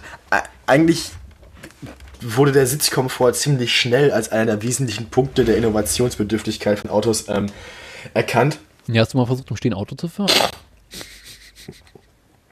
Ich nicht tatsächlich. Ähm, aber das irgendwann, ähm, also schon schon äh, die äh, Frau des, des, des werten Herrn Benz, äh, die die erste tatsächlich lange Fahrt, weil er zu feige war, gemacht hat mit dem Ding. Ähm, so ist das nämlich. Genau. So. Hätten wir die nicht gehabt, würde das Ding immer noch in seiner Garage stehen und wir hätten nichts erreicht. Ähm, Gott sei Dank. ja. Opel wäre uns Ähm, erspart geblieben. Schon, schon, schon sie hat sich dann beschwert, dass das absolut unbequem war. Ich meine, war wahrscheinlich nicht wesentlich schlimmer als die damaligen Kutschen, aber vielleicht ein bisschen besser als Fahrradfahren. Naja, aber Karl naja, wird wahrscheinlich einfach hier so einen, so einen Gartenstuhl genommen haben. nicht mal das, es war mehr oder weniger eine Holzbank. Na, reicht doch. Ähm, das ist dann auch lange so geblieben. ähm, der Fiat Spider, der bei meinem Vater vor sich hin modert, hat mehr oder weniger Gartenstühle als Sitze. Also schon schon diese Klappstühle, die dann bespannt sind mit ein bisschen so, aber die gehen nicht, die gehen nicht wesentlich höher als die Schulterblätter, wenn man drin sitzt.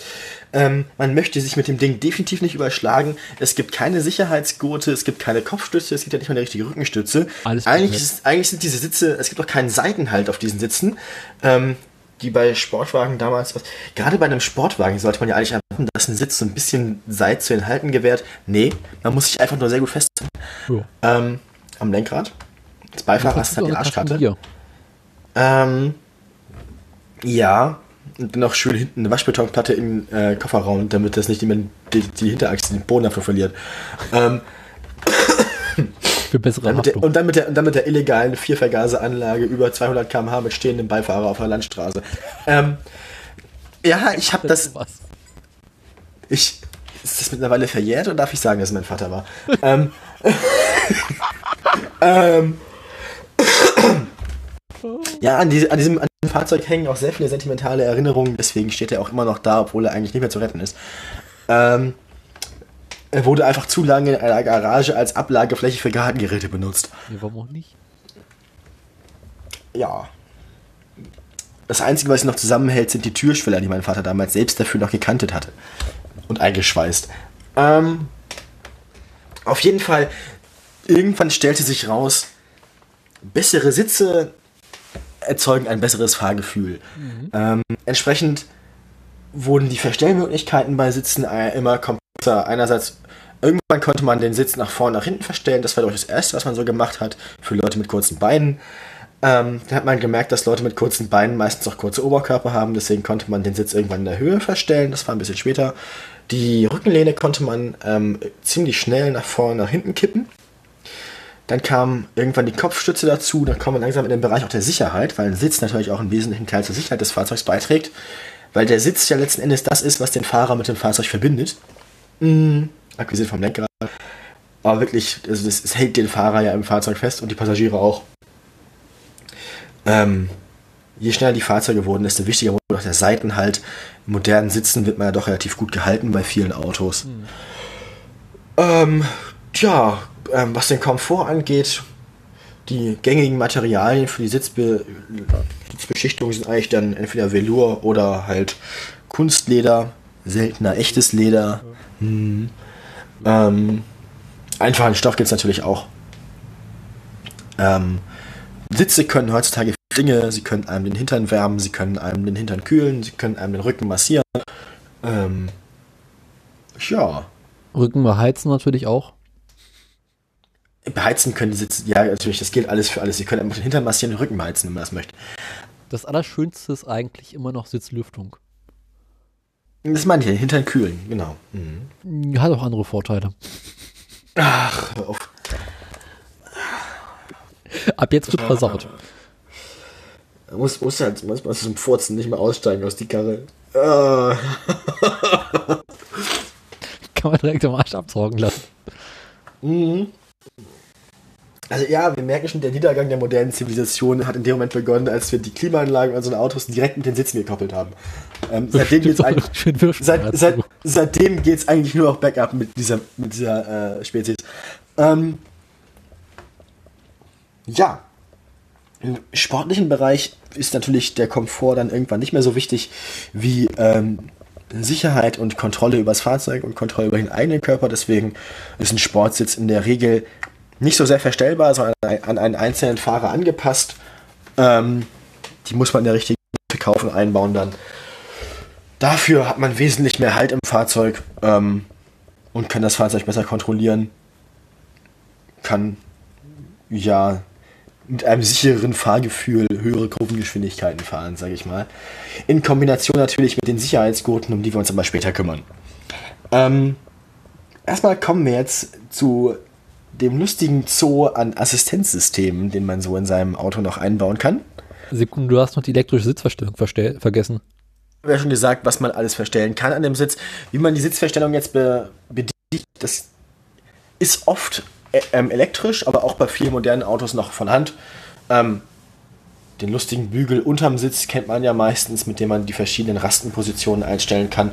Dann das Rad ähm, entweder innen oder außen an der Stelle, wo Rückenlehne und Sitzfläche miteinander verbunden sind, zum Einstellen des Rückenlehnenwinkels. Elektro Sitzhöhe. Elektrisch, ja, ähm, Sitzhöhe, genau. Ähm, Das lässt ist ja sich aber mittlerweile- dann oft nur elektrisch verstellen, die Sitzhöhe. Also früher war Sitzhöhe ja immer so ein, so ein Hebel, den man hoch und runter gezogen hat und damit die Höhe einstellen konnte, ne? Ja, im Prinzip schon ähnlich wie ein Bürostuhl. Ähm, BMW Muss ich erzählen, ist zu großartig. Ja. War das früher so, da hattest du so einen Haken, hast du gezogen. Aber wenn du dann auf dem Sitz gesessen hast, ist der Sitz erstmal nach unten gefahren. Also so ja, runtergeklappt. logisch. das heißt, du Macht musstest Sinn. quasi deinen Arsch anheben und dann konntest du den Sitz hochmachen. Ja, wie beim Bürostuhl, mehr oder weniger, ja, wie gesagt. Ja, und heute ist es halt so ein, so ein Hebel, den du so hoch und runter drückst. Und dann kannst du quasi sitzen bleiben und dich dann so hochhebeln. Ja. Also beim, beim, ähm, bei dem ML, der hatte komplett elektrische Sitzverstellung, da konnte man ähm, die Sitzfläche nicht nur in der Höhe verstellen, sondern auch im Winkel. Du Ja. konntest also die Höhe vorne und hinten getrennt verstellen von der Sitzfläche. Konntest den, die Sitzfläche natürlich noch nach vorne und nach hinten verschieben und konntest natürlich auch den Winkel äh, und die, den Winkel der Rückenlehne einstellen und man konnte auch die ganze Höhe des gesamten Sitzes noch erstellen. Und dann noch so Banalitäten wie die Sitzbreite. Guck mal, Ja. Also die Seitenpolster konnten so raus und reingefahren werden. Aber gut, das konnte der ML nicht bei uns. Dann gab es, was gibt es noch so für bekloppte Sachen? Äh, Mhm. Den Nacken konnte man so rauch winkeln. Dann diese, diese Knieablage. Mittlerweile kann sich ja auch ähm, das Fahrzeug passend zu jedem Autoschlüssel, Ja, den die Fahrer ja haben, das Pro- Sitzprofil des jeweiligen Fahrers merken. gibt es aber auch schon seit 20 Jahren. Oder? 20 nicht, glaube ich, aber bestimmt seit 15, ja. Also ich weiß, BMW hat das durch in den 90er das erste Mal im Siemer gehabt. Also auch schon knapp 20 Jahre. Ähm, Da merkt man, die Kundschaft wird alt, ne? ja, Tür, man muss die Tür nicht mehr richtig ranziehen, macht das Auto für einen, muss den Sitz nicht mehr selbst einstellen. Also eigentlich kann man voll dement immer auch BMW fahren. ja, es hat Nur, blink, insofern nur den blinken Vorteil, tun sie nicht für einen, das merkt man. Ähm, hat den Vorteil, wenn man mit mehreren Personen sich ein Auto geteilt hat. Also meine Frau klassischerweise. mal, welcher BMW-Fahrer teilt sich denn seinen BMW mit anderen Leuten? Alte Leute. Na, okay, gut, aber Leute fahren Mercedes. Stimmt auch. Ja. Ich meine, gut, wenn du Simon fährst, Alle eh Vorurteile bedient. Ähm, alle Vorurteile bedient. Genau, was gibt Wir, es noch? ja, also mit Sitzen kann man viele witzige Dinge machen. In meinem Wagen hat man so eine Wurst, die man sich in den Rücken reindrücken kann. Klingt so bekloppt, wie es ist, ne? Haben wir ganz viele seltsame Bilder im Kopf. Ja, Viele wenn du quasi beinhalten so tatsächlich Probleme hast, dann kannst du dir an dieses S, was du im Kreuzer drin hast, so eine, so, ein, ja, so eine Art Wurst also reindrücken. Dass du quasi so, ja, der Rücken ja, dabei unterstützt, wie du ihn kaputt machst. Ach so, ja, okay, alles klar. Mhm. Also braucht man, also braucht man als, als, als, als Fortfahrer kein Rückgrat. Mhm, okay. Genau. Ähm, Aber nur als Fahrer, als Beifahrer ist das nicht. Irgendwer muss ja auch den Fahrer ohne Rückgrat aufpassen. Ähm, gut, ähm, wir kommen jetzt ja auch schon zu den, den, den äh, lustigen Komfortdingen. Das heißt, ähm, Also sollten da vielleicht Gedöns. Genau, richtig. Assi-Gedöns. Also auf korrekt Deutsch Assistenzsysteme. Ist in der Sendungsplanung in einer härteren Laune dann ein bisschen, äh, naja, sagen wir mal, Ausgeartet. verfallen. Also es ist de degeneriert. Äh, Du warst Letzten- betrunken, als du das geschrieben hast, oder? wie bitte? Du warst betrunken, als du das geschrieben hast. Ich erinnere mich nur bruchstückhaft. ähm, Erklärt einiges. Ja. Assis und Gedöns. Äh, beginnen wir mal mit so Banalitäten. Die fangen wir mal ganz vorne an. Also, warum braucht man Assistenzsysteme? Irgendwann hat man festgestellt, also man relativ schnell festgestellt, dass man dem üblichen Autofahrer das Fahrzeug nicht alleine überlassen kann. Hat man festgestellt, irgendwie eine bekloppte Idee, weil die fahren sie auch zu Schrott. Dementsprechend hat man dem Autofahrer technische Assistenten eingebaut und da meistens nur ein kleines Äffchen, was im Auto rumsitzt und lenkt für einen, ein bisschen suboptimal war, hat man gesagt, muss man irgendwie elektronisch lösen und kam äh, relativ bald mit dem ABS oder anders bekannt als Anti-Blockiersystem auf. War eines der ersten ähm, Assistenzsysteme, welches dem Fahrer mh, in einer ähm, Vollbremsung dabei hilft, zum einen die Kontrolle über den Wagen zu behalten und zum anderen einen kürzeren Bremsweg zu erzeugen. Komisch, was passiert ist, dass man, wenn man auf die Bremsen tritt, ähm, glaube ich, bis zu 20 Mal, nee, 10, 10 Mal pro Sekunde, der ähm, Bremsdruck kurzzeitig abgelassen wird, die Bremsen quasi kurzzeitig aufhören zu bremsen. was zur Folge hat, dass die Bremsen nicht blockieren und somit Mhm. den Wagen auf einer kürzeren Distanz zum Stehen bekommen. Genau, es ist also quasi die ähm, hochtechnisierte Version dieses Stotterbremsens, was man Genau. früher für die Gefahrenbremsung manuell lernen musste, genau. Genau. Bloß, dass es mit 10 Mal pro Sekunde wesentlich effizienter ist als das, was man äh, seinerzeit gelernt hat. Und es wird genau so effizient gemacht, dass immer exakt in, also es wird ja auch genauso oft pro Sekunde gemessen, ähm, die Differenz zwischen Radgeschwindigkeit und, und, und Fahrzeuggeschwindigkeit. Ähm, das heißt, man merkt, dass es, das Fahrzeug merkt 20 Mal pro Sekunde oder so, ob das Rad blockiert oder nicht. Genau.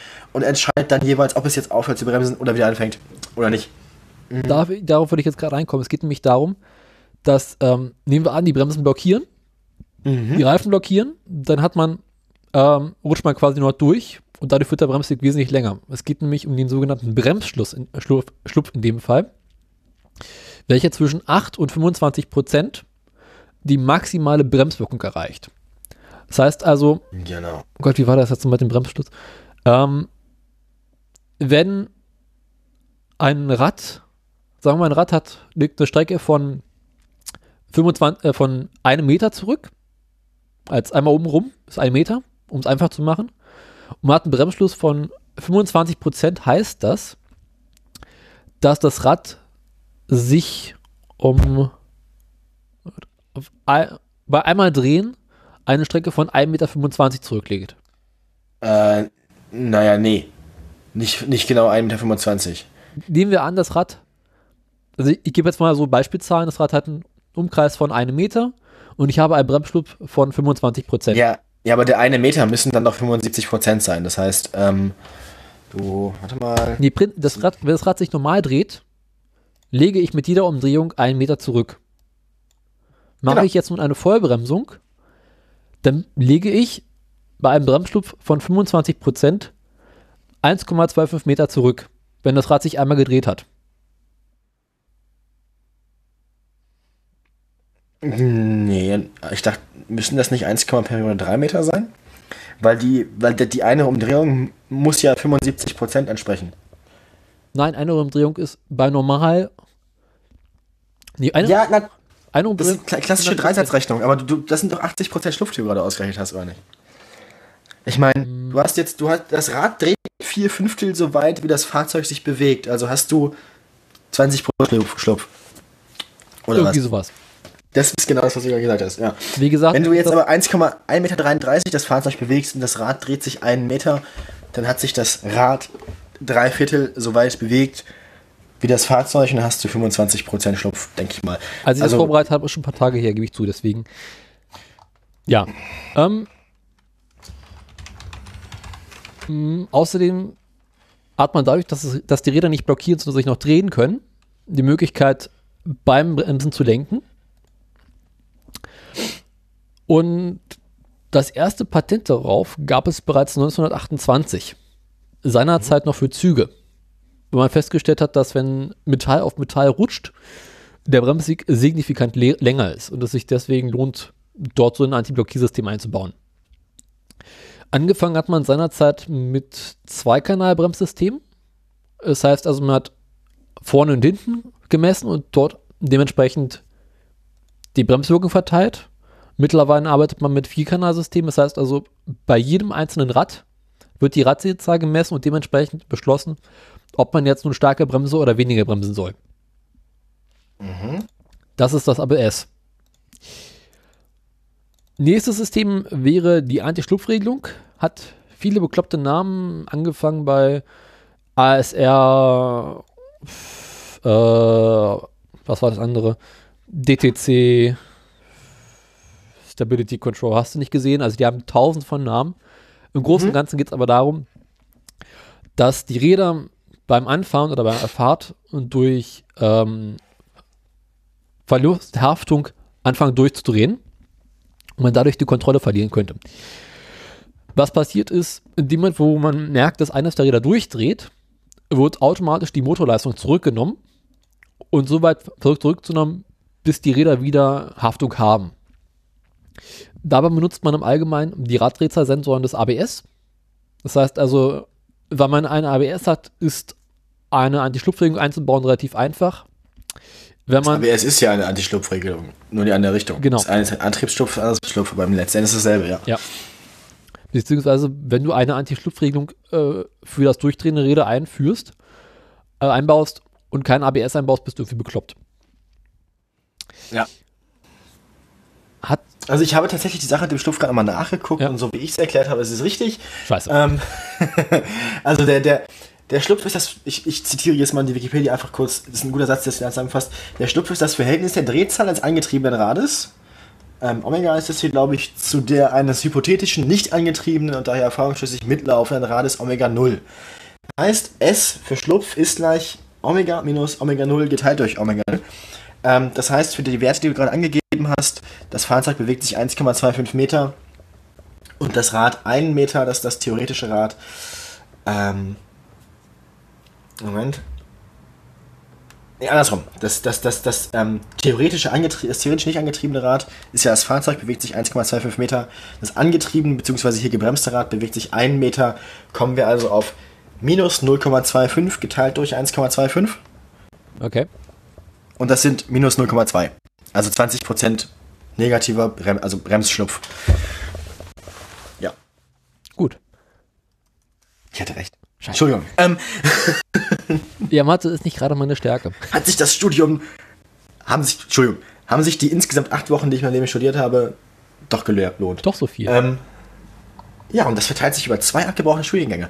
Oho. Ähm, ja, vielleicht sind es auch zwölf Wochen, ich weiß, aber ungefähr sowas wird es sein. Sagen wir ähm, zehn. Sagen wir drei Monate.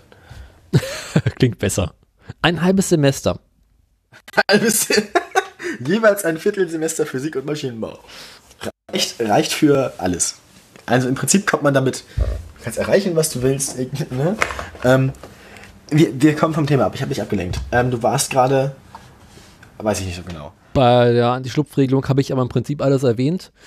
Hilft dabei, dem Fahrer gegen Übersteuern oder Untersteuern in der Kurve oder bei zu starkem Gas geben dafür zu sorgen, dass man nicht die Kontrolle verliert im Schnee, auf Eis hast du nicht gesehen. Für den ambitionierten Fahrer aber eher unschön, weil gelegentlich möchte man ja, dass die Räder sich durchdrehen und man äh, übersteuern kann zum Beispiel. Dementsprechend gibt es bei vielen Fahrzeugen mittlerweile auch die Möglichkeit, einen Knopf zu drücken und dann kann man damit die Anti-Schlupfregelung abschalten bzw. sagen, dass es später eingreifen soll. Ja. Ist aber bei vielen Fahrzeugen leider nicht abschaltbar. Beziehungsweise, wenn man es abschaltet, wird es äh, nicht gerade mehr legal. Aber das ist ein anderes Thema. genau.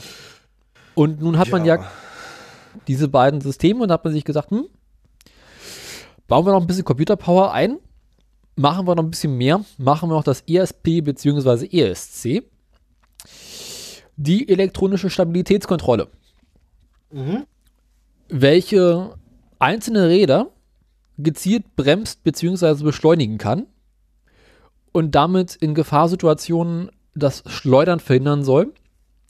Da zum Beispiel bei einem rasanten Ausweichmanöver, wenn der Wagen anfängt zu schwanken und man deswegen zu- dazu neigen könnte, dass der Wagen anfängt sich zu überschlagen, gezielt bestimmte Räder bremst und somit den Wagen so einigermaßen unter Kontrolle kriegt. Das heißt quasi, du fängst an zu lenken, lenkst ein, lenkst zurück, aber im Großen und Ganzen machst du nichts mehr, weil der Wagen macht alles, was du gerade falsch machst, für dich richtig. Nein, nein, nein, nein, nicht. Der Wagen ignoriert dich völlig. Genau. Macht einfach das, was er für richtig hält. Also quasi der Wagen merkt, du weichst gerade dem Elch vor dir aus. Und der Wagen Und weiß- er merkt, so wie du es machst, ist es nicht gut. genau. Ja. Und dementsprechend äh, ignoriert er dich und lenkt den Wagen so, dass du dich nicht komplett überschlägst, beziehungsweise dass es wesentlich schwerer ist, dich, dass du dich überschlägst. Dabei wird aber nicht in die Lenkung selber eingegriffen, sondern halt auf die Bremsen. Und dadurch wird dann der Wagen korrigiert. Äh, ist aber wiederum das Problem, dass dadurch, dass man mit diesem System das Über- und Untersteuern vermeiden kann oder eindämmen kann, ähm, für ambitionierte Fahrer suboptimal. Weil Ja, gelegentlich möchte man das ja. Weil macht Spaß. Ja, vor allem, ähm, vor allem, ich sag mal so, ähm, irgendwann sind solche Sachen auch einfach, wenn sie dann mal nicht funktionieren. Ne? Vielleicht, ja. Also ich denke, man sollte auch in der Lage sein, sein Fahrzeug einigermaßen zu kontrollieren, wenn zumindest eins von diesen Programmen nicht funktioniert. Genau. Also man sollte quasi auch sowas wie Sichtflugtraining für äh, Fahrzeuge einführen. Ich meine, ein Pilot muss ja auch ohne Instrumente landen mhm. können, so zumindest ohne, also muss zumindest auch nach Sicht landen können ja. unter Bewegung. Ja, das äh, sollte man vielleicht fürs Fahrzeug auch, also fürs Auto auch wie einführen. Ähm, gut, sowas wie ein ABS kann man schon voraussetzen. Ist auch gut, dass es das gibt. ABS ist eine sinnvolle Sache. ASR ja. für viele Fahrer sinnvoll. Aber ich meine, wenn ich merke, dass die Räder anfangen durchzudrehen und ich möchte das nicht, dann gehe ich halt vom Gas. So ganz banal. Ja, das klingt für mich auch plausibel, ja. ja. Nun denn. Ähm, gibt noch so ein paar andere bekloppte Assistenzsysteme, über die wir ein bisschen reden können. Angefangen von der Aktivlenkung, also dass ähm, der Lenkungswinkel bzw. der Rad-Einschlagwinkel von der Geschwindigkeit abhängig ist. Das heißt, wenn du einparkst, musst du dein Lenkrad vielleicht nur eine Dreivierteldrehung machen und kannst dann vorher einschlagen, während du 180 fährst, ähm, du quasi eine Viertellenkung machen kannst und die Räder bewegen sich quasi gar nicht. Mhm. Ähm, nächste Sache, Einparkhilfe, angefangen bei radargesteuerten Systemen, die dir akustisch oder auf einem Display anzeigen, wie viel Platz du nach vorne und hinten noch hast. Hinzu drückst auf den Knopf und der Wagen packt für dich ein. Ähm, Tempomat, dass du auf der Autobahn unterwegs bist, keine Lust hast, die ganze Zeit den Fuß auf einer bestimmten Position zu halten und so das Gaspedal zu betätigen dem Wagen. Wieso? Ganz, ganz unten ist doch einfach. Aber es gibt ja auch Länder, wo du eine Geschwindigkeitsbegrenzung von 100 hast oder 120. Und da ist halt der Tempomat dann praktisch, da sagst du, Auto, fahr 100, fahr 120 und bis ich auf die Bremse täte, machst du das und nichts anderes. Mhm.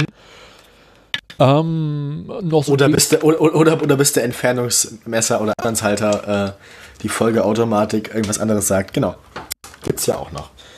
Äh, hin zu Sachen wie Kurvenlicht, also in dem Moment, wo du das Lenkrad einschlägst, werden die Scheinwerfer in das Kurveninnere gesteuert, um die Kurveninnere aus, das Kurveninnere auszuleuchten.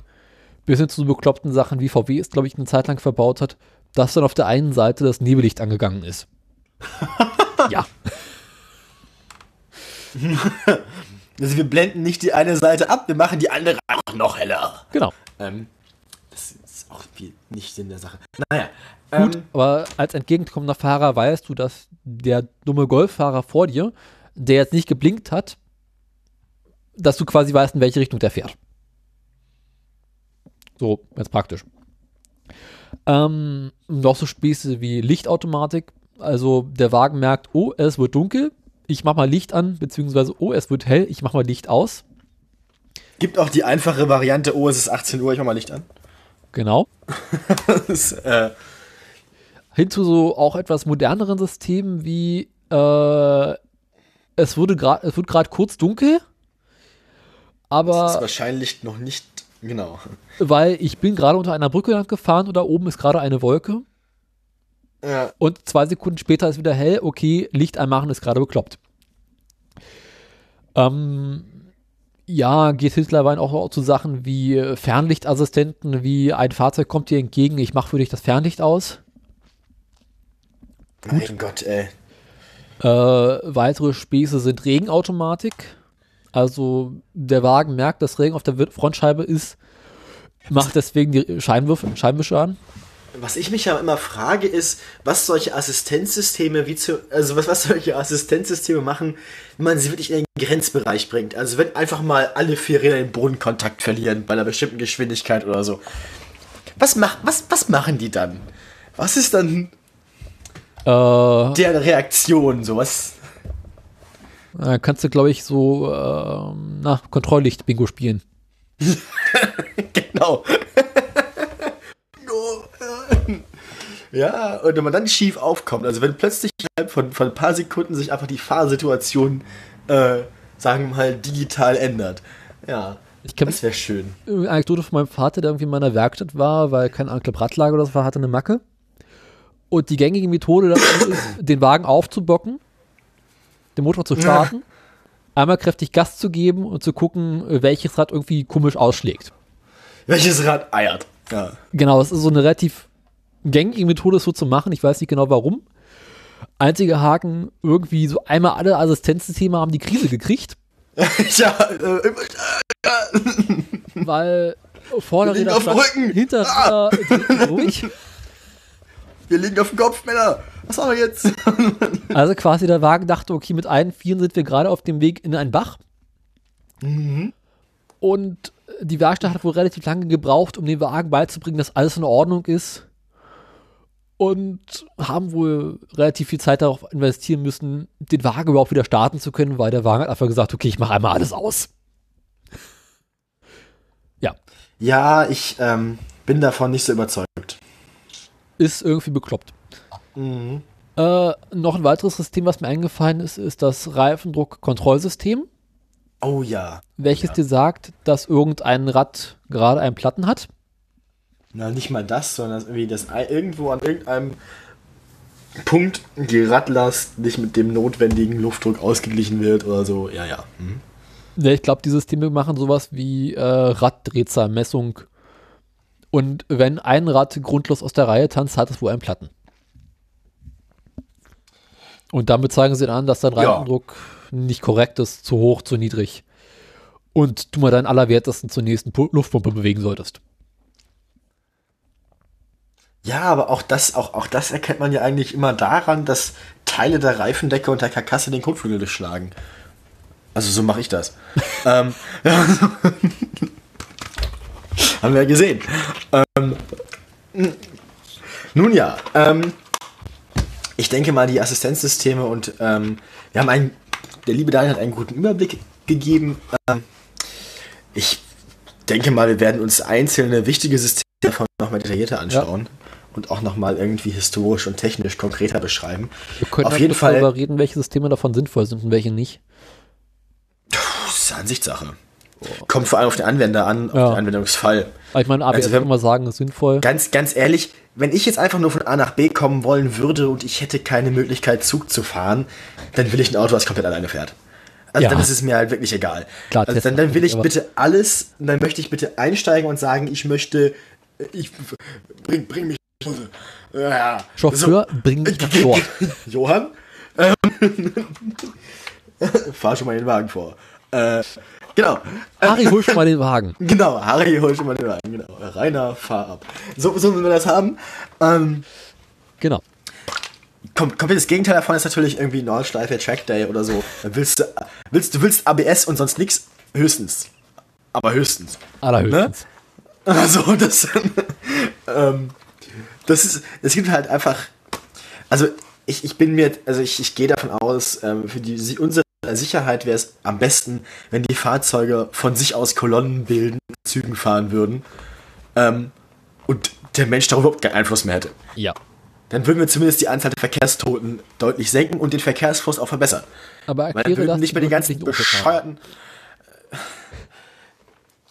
Äh, Opel muss sterben, damit wir leben können.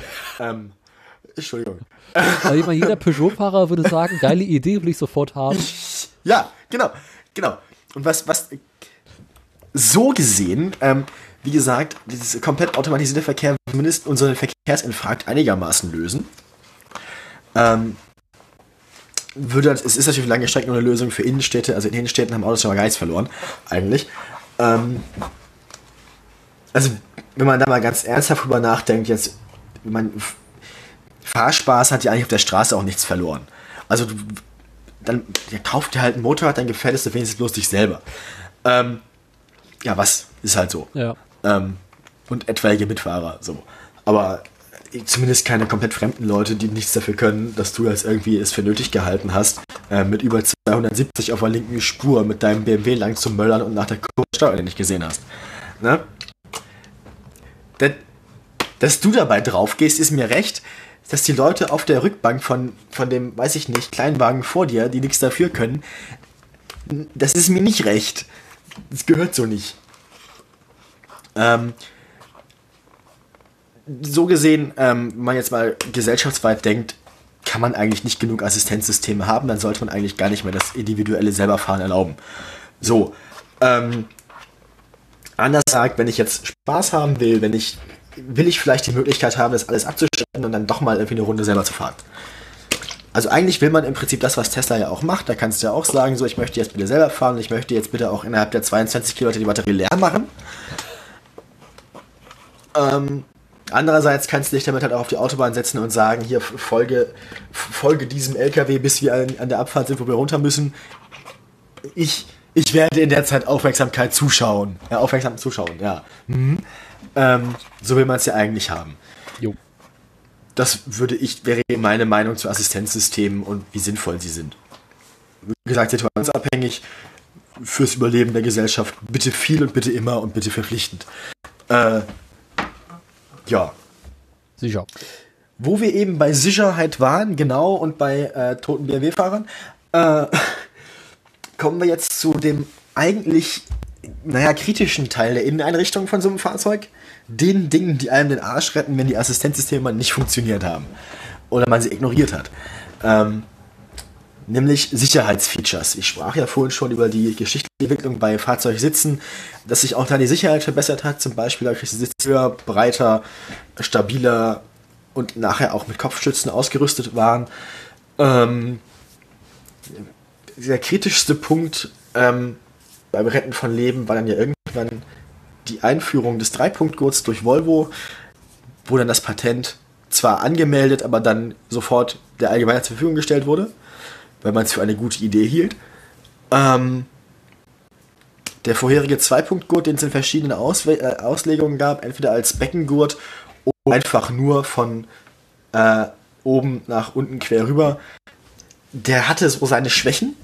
Na, viele Fahrzeuge hatten früher überhaupt keinen Gurt.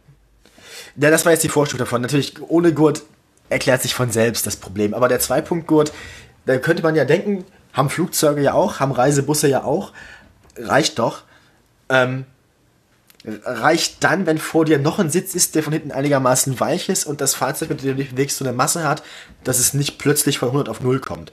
Also ein Reisebus, wenn der irgendwo gegen einen Baum fährt, dann, naja, dann drücken sich die vorderen vier Sitzreihen so weit zusammen, dass du hinten nicht mehr so eine punktuelle Beschleunigung hast, sondern vielleicht mit dem Kopf nicht mehr so sehr auf den Sitz vor dir aufschlägst. Wenn du mit dem Auto, das ein Bruchteil davon wiegt, aber genauso schnell ist, gegen denselben Baum fährst, dann stehst du sofort still. Der Beckengurt verhindert nicht, dass dein Kopf mit dem Lenkrad ähm, sich vereinigt, schnell. Ähm, Gleichzeitig verhindert der einfache Zweipunktgurt von über die Schulter in die Mitte ähm, oder an die Seite nicht, dass du unterm, unterm Gurt durch irgendwo zwischen die Pedale rutschst und dich da so einparkst. Mm. Ganz unappetitlich alles. Äh. Endet immer irgendwie blutig. Richtig. Ähm, also entweder mit äh, ja, also entweder mit, mit, mit Gehirn in der Windschutzscheibe oder mit in reinem Fußraum. Beides nicht schön. Oft mit beiden. Ähm, deswegen der Dreipunktgurt äh, verhindert zumindest, dass man sich zu weit vom Sitz entfernt, gesetzt den Fall, dass man ihn tatsächlich anlegt und gesetzt den Fall, dass die Gurtsperre in dem Moment auch funktioniert. Ist aber relativ abgehangene Technik. Ja. Ähm, aktiviert sich manchmal bis heute auch so sinnlich. Rettet, genau, rettet bis heute tatsächlich, lieber aktiviert sie sich zu oft als zu selten. Ja. Ja, also rettet bis heute täglich Leben. Ähm, das wurde dann irgendwann ergänzt durch Airbags. Ähm, ein Airbag ist im Prinzip, naja, sagen wir mal, genau, ja, das äh, Sagt er danach. Äh, Im Prinzip ist das eine von den wenigen sinnvollen Verwendungen für einen Dudelsack. ähm, man sprengt ihn in die Luft. Genau. Ich habe das Prinzip erklärt, oder? Ja. Ähm, also, der, der Airbag ähm, erkennt einen, also ein Sensor im Fahrzeug erkennt einen Aufschlag ist in der Regel ein Beschleunigungssensor oder ein Bruchsensor, oft auch beides.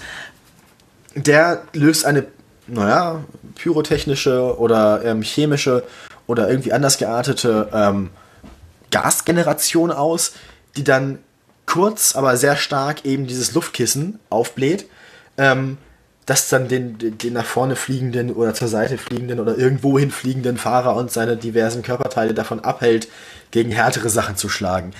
Ähm, man darf jetzt nicht davon ausgehen, der Airbag in dem Moment tatsächlich weich ist und sich gut anfühlt. Nein. Also, man hat trotzdem nachher, weiß ich nicht, eine gebrochene Nase und viele blaue Flecke. Aber zumindest. Und falls zwar irgendwie ein Hörsturz. Ja, aber zumindest geht der Airbag wieder zurück und ähm, verhindert, dass man mit Dingen kollidiert, die nicht so leicht nachgeben oder nicht wieder weggehen. Wie Weil zum Beispiel Lenkrad, der Tür an sich, dem Dach. Also so Sachen, die man im Auto hat und nicht so schnell los wird in dem Moment. Weil der Airbag hat Ähm. immerhin noch so riesengroße Luftlöcher drin. Das heißt, die Luft, die rein, durch die Explosion reinkommt, ist niemand, wo du aufschlägst, wieder raus. Genau, das ist im Prinzip ein Luftkanon in eine Richtung, die einfach nur die, die quasi, ähm, es würde wahrscheinlich sogar auch ohne den Airbag an sich funktionieren. Also du, du wirst einfach durch die Luft und in dem Moment durch die, die Membran, die von der Luft getragen wird, gebremst. Ja. Ähm, die Luft äh, wird natürlich in dem Moment auch gestoppt durch diese Membran und verteilt sich dann. Ähm, wie gesagt, da haben sich auch die technischen Methoden, diese Luft zu generieren, über die Zeit ein bisschen geändert. Am Anfang war es tatsächlich Sprengstoff, also pyrotechnisch. Ähm, davon ist man dann irgendwann abgekommen. Mittlerweile ähm, Gaskartuschen, andere chemische, weniger Hitze äh, generierende und auch nicht mehr. Ja gut, den lauten Knall hat man natürlich immer einfach durch die sich bewegende Luft und die schnelle Ja. Expansion. Ja, Und wenn Ansonsten- man auf YouTube rumschaut, es gibt auch Menschen, die diese Airbags mal zum Explodieren bringen Mhm. und dann irgendwie Sachen da vorstellen. Das sieht mal sehr lustig aus. Das quasi so als Art äh, Katapult benutzen. okay. Das habe ich noch nicht gesehen, aber ich kann es mir gut vorstellen, dass es funktioniert, ja. Also, warum sollte es nicht? Weil da kannst du mal gut und gerne dein, stellst du ein Glas Wasser davor, zündest den Airbag und dann siehst du dieses Glas so 40, 50 Meter weiter drüben. Mhm. Die Technik ist ja mittlerweile in abgewandelter Form auch als Fahrradhelm erhältlich. Ja. Ähm, mit einem wesentlich weniger lauten Knall, weil man es natürlich direkt an seinem Hals auslöst. Aber ähm, da wird für einen kurzen Moment, nämlich den Moment kurz bevor man auf dem Boden ankommt mit dem Kopf, ein Airbag in Helmform um einen rum ähm, generiert. Die Explosionsfähigkeit von so einem Airbag hat auch einen Nachteil, nämlich den Nachteil für etwaige Bergungskräfte oder Rettungskräfte. Das heißt, es gibt dann bestimmte Protokolle und zu jedem Fahrzeug ähm, auch ein Handbuch oder zumindest ähm, irgendwo eine Dokumentation darüber, welche Airbags wo sind. Man erkennt auch ziemlich schnell, welche ausgelöst haben im Unfall, welche nicht, an welchen Stellen man jetzt vorsichtig sein muss. Vor allem, wenn man dann halt anfängt, ähm, bei einem verunfallten Fahrzeug Insassen freizuschneiden, Teile der Karosserie zu entfernen, Türen zu entfernen, muss man einfach aufpassen, dass in der Tür sich zum Beispiel dann nicht der Airbag auslöst und die Tür irgendwie in die umstehenden Menschen katapultiert. Das will man alles nicht. Es gibt mittlerweile Ähm. Airbags für Motorradjacken. Also machst du irgendwie deine Jacke am Motorrad fest und in dem Moment, wenn du runterfliegst, wird eine Reißleine gezogen und dadurch explodiert der Airbag und deine Jacke. Und Ja. du machst dann quasi das Michelin-Männchen. Gut, ich bin mir nicht sicher, ob das jetzt unbedingt. Weil normalerweise ist bei einem Motorradunfall der Aufschlag auf dem Boden ja nicht das, was dich kaputt macht. Ja. Aber Sondern das ist auch halt- solche Schutzjacken. Beim, beim, beim Motorrad rutschst du halt erstmal und dann das, das erste feste Hindernis, mit dem du im Rutschen in Kontakt kommst, das ist dann dein Problem. Ja. Ähm, also ich, ich weiß nicht. Also im Auto sind Airbags auf jeden Fall äh, sinnvoll, trotz der Risiken. Ähm, was, was die Statistik angeht, ähm, hat der Airbag und die Einführung des Airbags nicht mehr so einen krassen Sprung gebracht wie der Sicherheitsgurt, weil er den Sicherheitsgurt ja eigentlich nur ergänzt und Unfälle abdeckt, in, der Sicherheitsgurt, in denen der Sicherheitsgurt versagt hat.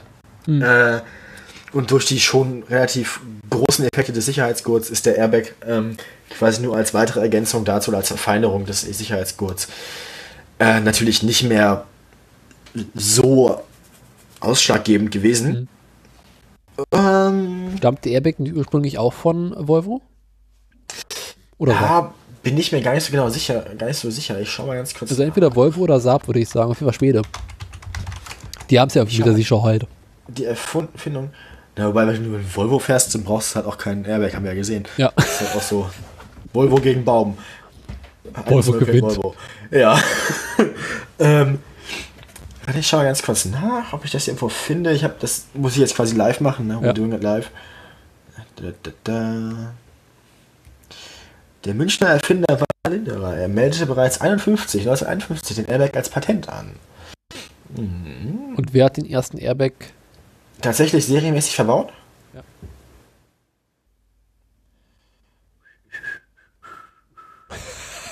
Ähm, äh, General Motors? Ähm, okay. In, in, Amerika Oldsmobile Tornado, Oldsmobile 88, 98, Buick Electra, Buick LeSabre, Buick, Buick Riviera und den meisten Cadillac-Modellen. Ähm, ja. Ah, da brauchst du wirklich. Erstes deutsches Auto war 1981 der, der Mercedes-Benz W126, die S-Klasse. Ja. Also, ähm, das Wikipedia zumindest auf den ersten Blick hier spontan recherchiert sagt, scheint das dann doch mal irgendwie äh, eine amerikanische Sache gewesen zu sein. Und ist auch relativ gleichzeitig sogar ähm, passiert mit den Sicherheitsgurten. Allerdings hat sie sich weniger schnell, wegen der, wegen der Komplexität der technischen Umsetzung, weniger schnell um verbreitet als mhm. der Sicherheitsgurt. Ähm, was dann die zusätzlichen Airbag-Systeme ähm, eingeht, geht, ähm, da hat Volvo dann ordentlich zugelegt. Seiten-Airbags. Airbag. Genau, Fußgänger-Airbag. Seit 2012 im Volvo V40. Fußgänger-Airbag? Ja. Guck mal, der Kia Sportage hat äh, den ersten Knie-Airbag gehabt. Ja, Volvo V40. Ähm, ich schau mal ganz kurz nach. Fußgänger-Airbag. Na, es ist jetzt kein unbedingt schönes Auto. Fußgänger-Airbag V40, das ist äh, ein Video. Mal gucken, wie der funktioniert. Garantiert blutig. Nee. Schade. Nee. Also der ist tatsächlich an der Unterseite, also zwischen, hm. zwischen Motor und ähm, also zwischen Motorhaube und ähm, äh, Motorinnenraum angebracht, breitet sich über die Sch Windschutzscheibe aus, mhm. sprengt dabei die Motorhaube ein Stück hoch vom Motor weg, sodass die Motorhaube dann quasi gefedert ist in dem Moment. Okay. Und ähm, der normalerweise prallt dann der Fußgänger, wenn er überfahren wird, angefallen wird, ja mit dem Kopf auf die Windschutzscheibe auf. Ja. Und da ist in dem Moment dann aber die, dieser Airbag. Das heißt, okay. die, sowohl die Motorhaube, über die du rutschst oder auf die du stürzt mit der Hüpfe, Hüfte, ist gefedert, als auch die Windschutzscheibe, ähm, auf der dann eben der Airbag an sich liegt. Aha. Okay. Ja, ähm, finde ich. Finde ich ja sinnvoll. Hm. Ja. Witziger hätte ich es gefunden, wenn der Fußgänger quasi vom Airbag so wie so ein Rugby weggestoßen wird. das, ist, das, das, ist, das ist dann die andere Version. Das wäre dann sowas wie den, den betuchten BMW-Fahrer. Der schützt dann halt nicht den Fußgänger vor seinem Auto, sondern er schützt sein Auto vor dem Fußgänger. Ähm, das ist dann gegen die, weiß ich, habe ich, hab ich ja gesagt, die, die künstlichen Hüften von Omas machen immer Löcher im Kühler. Ne? das ist damit zu verhindern, das wäre quasi, das so würden es wahrscheinlich deutsche Automobilhersteller machen. Mhm. Ähm, ne, Aber der Witz ist ja bei diesen Airbags, äh, Moment, wo der Airbag auslöst, selbst wenn du einen relativ kleinen Unfall hast, äh, ist die Karre im Arsch. Mhm. Weil äh, einmal beispielsweise ein komplett neues Armaturenbrett, Seitenverkleidung und so weiter. Mit ist, im total, ist, ein, ist ein wirtschaftlicher Totalschaden, ja. Naja. Und das jetzt auch, wenn du nur einen relativ kleinen Unfall hast. Mhm. Gut, ähm, wenn man jetzt Sicherheit noch mal weiter, weiter denkt, ähm, als das, was, das sind ja diese beiden, die beiden großen Sicherheitsinnovationen, ähm, die wir so hatten, dann kommen noch ähm, andere Sachen dazu, zum Beispiel die Stütze an sich, ja. die quasi in die andere Richtung den Kopf abfängt, äh, das Überdehnen des Nackens nach hinten und dann irgendwie ähm, Wirbelsäulenverletzungen verhindert. Ähm, also hat man nachher quasi nur eine Gehirnerschütterung und keine Querschnittslähmung. Mhm. Den Deal sollte man eingehen, wenn man die Wahl hat. Ähm, ja, das sind so die, die Haupt, die Haupt ähm, autonomen Sicherheitssysteme. Dann kommt natürlich noch allgemeine strukturelle Sicherheit dazu. Das heißt, ähm, die allgemeine Konstruktionsweise des Fahrzeugs mit mehr Knautschzone mhm. zwischen Fahrer, also zwischen Fahrgastzelle äh, und, und einem etwaigen Hindernis ähm, wurde in der Zeit der Autoentwicklung immer besser. Die Fahrgastzelle an sich wurde immer stabiler. Ja. Wenn man zum Beispiel, wir haben es letztens verglichen, die Autos sieht, die sich in den 70er Jahren auf der Nordschleife im Adenauer Forst überschlagen haben, die Hälfte, es waren wirklich Unfälle mit geringen Geschwindigkeiten. Die Autos sind quasi nur unter der Last ihres eigenen Gewichts einmal gerollt mhm. übers Dach. und man konnte nachher nicht mehr aufrecht drin sitzen, weil das Dach so weit runtergedrückt war. Ähm, würde bei dem modernen Auto in der Form nicht mehr unbedingt passieren, zumindest nicht bei den geringen Geschwindigkeiten. Ja. Ähm, trotzdem, ähm, trotzdem ist so ein einfaches Monocoque, ein Aluminium-Monocoque, wie man es aus dem modernen Auto kennt, nicht zu vergleichen von der Stabilität her ähm, mit einem richtigen Überroll Überrollkäfig zum Beispiel aus dem Motorsport oder mit einem richtigen Carbon-Monocoque aus dem Motorsport. Ähm, wenn man da vergleichsweise schwere Unfälle sieht mit wesentlich höheren Geschwindigkeiten, als man sie im Straßenverkehr kennt, da ist die Sicherheit, das Sicherheitskonzept eher so, dass sich in dem Moment alles vom Auto löst, was nicht unbedingt gebraucht wird. Ähm, das heißt, das Auto verhält sich auch, was die Masse angeht, erstmal quer durch die Gegend, was man jetzt im Massenverkehr nicht unbedingt will. Ähm, und dann halt ein relativ leichter Teil, in dem quasi bloß der Fahrer eingeschlossen ist, der aber dann sehr stabil ist. Das Monocoque eben rollt dann eben aus oder bleibt irgendwo liegen. Ähm, darin gibt es keine Airbags, darin gibt es bloß ähm, Sitz, der exakt auf die Körperform des Fahrers abgestimmt ist ähm, ein Fahrer mit Helm und Nackenstütze und mit einem 6.5 oder mindestens 5 oder meistens 6-Punkt-Gurt. Ähm, also noch mit ähm, zwei Beckengurten, zwei Schultergurten und zwei Gurten im Schritt. Ähm, in so einem System kann der Fahrer sich schon von sich aus gar nicht mehr bewegen. Also der, ja. dieser Fahrer geht nirgendwo hin, wenn er nicht will. Äh, du bewegst dich hier nicht. Ja, das ist tatsächlich so. Also ähm, man merkt dann auch die Beschleunigung des Fahrzeugs gar nicht mehr so, weil man mit dem Gurt schon fast genauso sehr in den Sitz gedrückt. Das kann das Auto nicht mehr schlimmer machen. Äh, und das ist halt ein ganz anderes Sicherheitskonzept, als man es aus dem Straßenverkehr kennt. Da wird halt einfach konsequent ähm, Komfort gegen Sicherheit getauscht. Hm. Ähm, natürlich sind die Sicherheitssysteme im Auto, zum Beispiel dieser Dreieckgurt, auch immer ein Kompromiss zwischen Sicherheit und Komfort. Ähm, der Gurt ist natürlich lange nicht das Ideal der Sicherheit. Das, das komplett Anti-Dive ähm, kann man nur erreichen mit wirklich zwei Schrittgurten und mit zwei Beckengurten. Aber das sich da jedes Mal reinzuschnallen, wenn man losfährt, das möchte man einfach nicht. Ähm, zumindest wollen die meisten Leute das nicht. Nee. Deswegen ähm, wird da eben dieser Kompromiss gemacht, der in den meisten alltäglichen Situationen relativ gut funktioniert. Du hast natürlich auch noch so Sachen wie, ähm, dass Autohersteller mittlerweile dazu verpflichtet sind, die Motorhaubenkonstruktion so zu bauen, dass ein Fußgänger von dem Wagen quasi nicht begraben wird, sondern über ihn rüberrollt. Ja, funktioniert natürlich auch nur dann, wenn der Fußgänger in deine Richtung fällt und nicht in die andere. Ähm, ja, ja, klar. Dieser Fußgänger-Kollisionsschutz, den es so noch gab äh, und gibt, ja, ist auch immer ein größeres Thema geworden. Ansonsten auch da wieder Assistenzsysteme, automatisches Bremsen, äh, hm. sehr prominent geworden durch den Mercedes-Benz-Service-Spot, erkennt man, bevor sie stehen. ja, der war böse. Oh, den der war, nicht. Der war inoffiziell, es war ja bloß ein ähm, ja, Wettbewerb zu potenziellen Werbespots, von dem sich Mercedes, glaube ich, nachher auch distanziert hat. Ich mochte ihn auch sehr.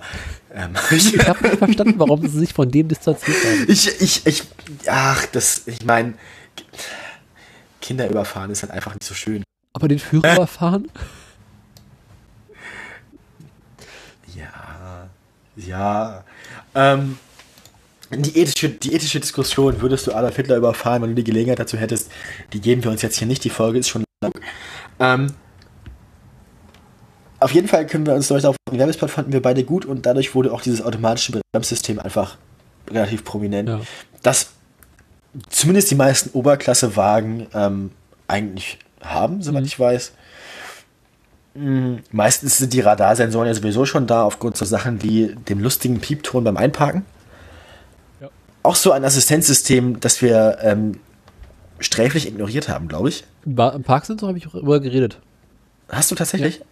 Auch über das unglaublich, also auch über diese unglaublich nervtötende Umgebung, die die meisten Autohersteller wählen. Geräte, die äh, akustische Signale oder auf einem Display Signale geben, damit du Ach, siehst, wie viel Platz okay, du noch ja, okay. Gegenstand ja, hast. Das, das ist ja noch, noch harmlos ausgedrückt. Also das, äh, ja, ist, ich erinnere, mich erinnert das immer sehr an, an den Monty Python Sketch mit der Maschine, die immer Bing macht, von der keiner weiß, wozu sie gut ist. Aber sie war teuer und deswegen muss sie jetzt im Krankenhaus da stehen, wenn der Direktor kommt. Weil die Maschine, die immer Bing macht, die gehört einfach dazu. Ja, ähm, ja ich denke, ähm, Innenraum einigermaßen ordentlich beschrieben soweit. Mhm. Ähm, Aschenbecher habe ich vergessen beim Armaturenbrett, äh, beim, bei der Mittelkonsole. Stimmt, die meisten Leute aschen sowieso aus dem Fenster. Ähm, meiner Erfahrung nach. Ja, weil Aschenbecher im Auto Sonderausstattung sind. Mittlerweile. Kostet extra. Ich, ich, finde, man sollte in seinem Auto sowieso nicht rauchen. Man sollte generell nicht rauchen. Kinder nee. raucht nicht. Bah. Bah. und wenn dann ascht aus dem Fenster und speichert Aschenbecher. Äh, Kostet 20 Euro extra, ne? ja, ungefähr, ungefähr, ungefähr so viel wie die GTR äh, Radnarbenabdeckung. Nein, die, die Beifahrer-Warnweste. Ja, ich auch gerade sagen. ja, ähm, das ist wieder so der Punkt, den wir mittlerweile in fast jeder Folge erreicht haben, ähm, den man im Nachhinein gerne beschreibt mit und dann verließ es sie, also dann, dann verließen sie ihn.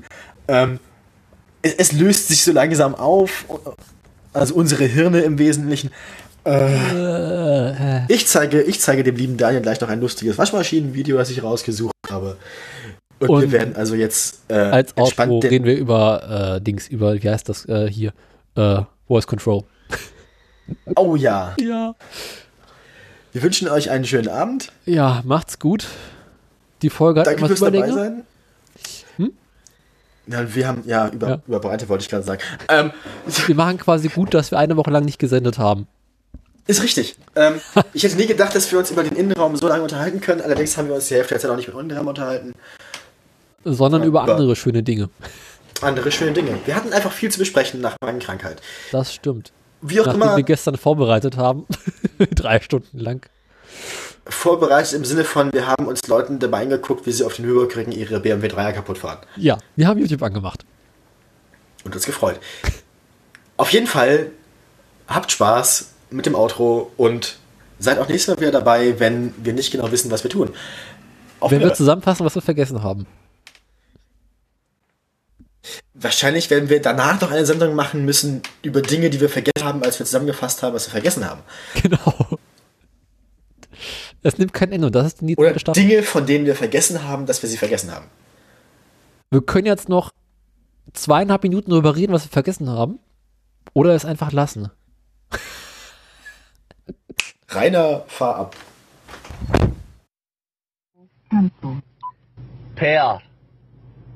You can say pair. Select device. Ich f***ing shit pair. Help or cancel. Pair. You can say pair. Select device. Ich f***ing shit pair.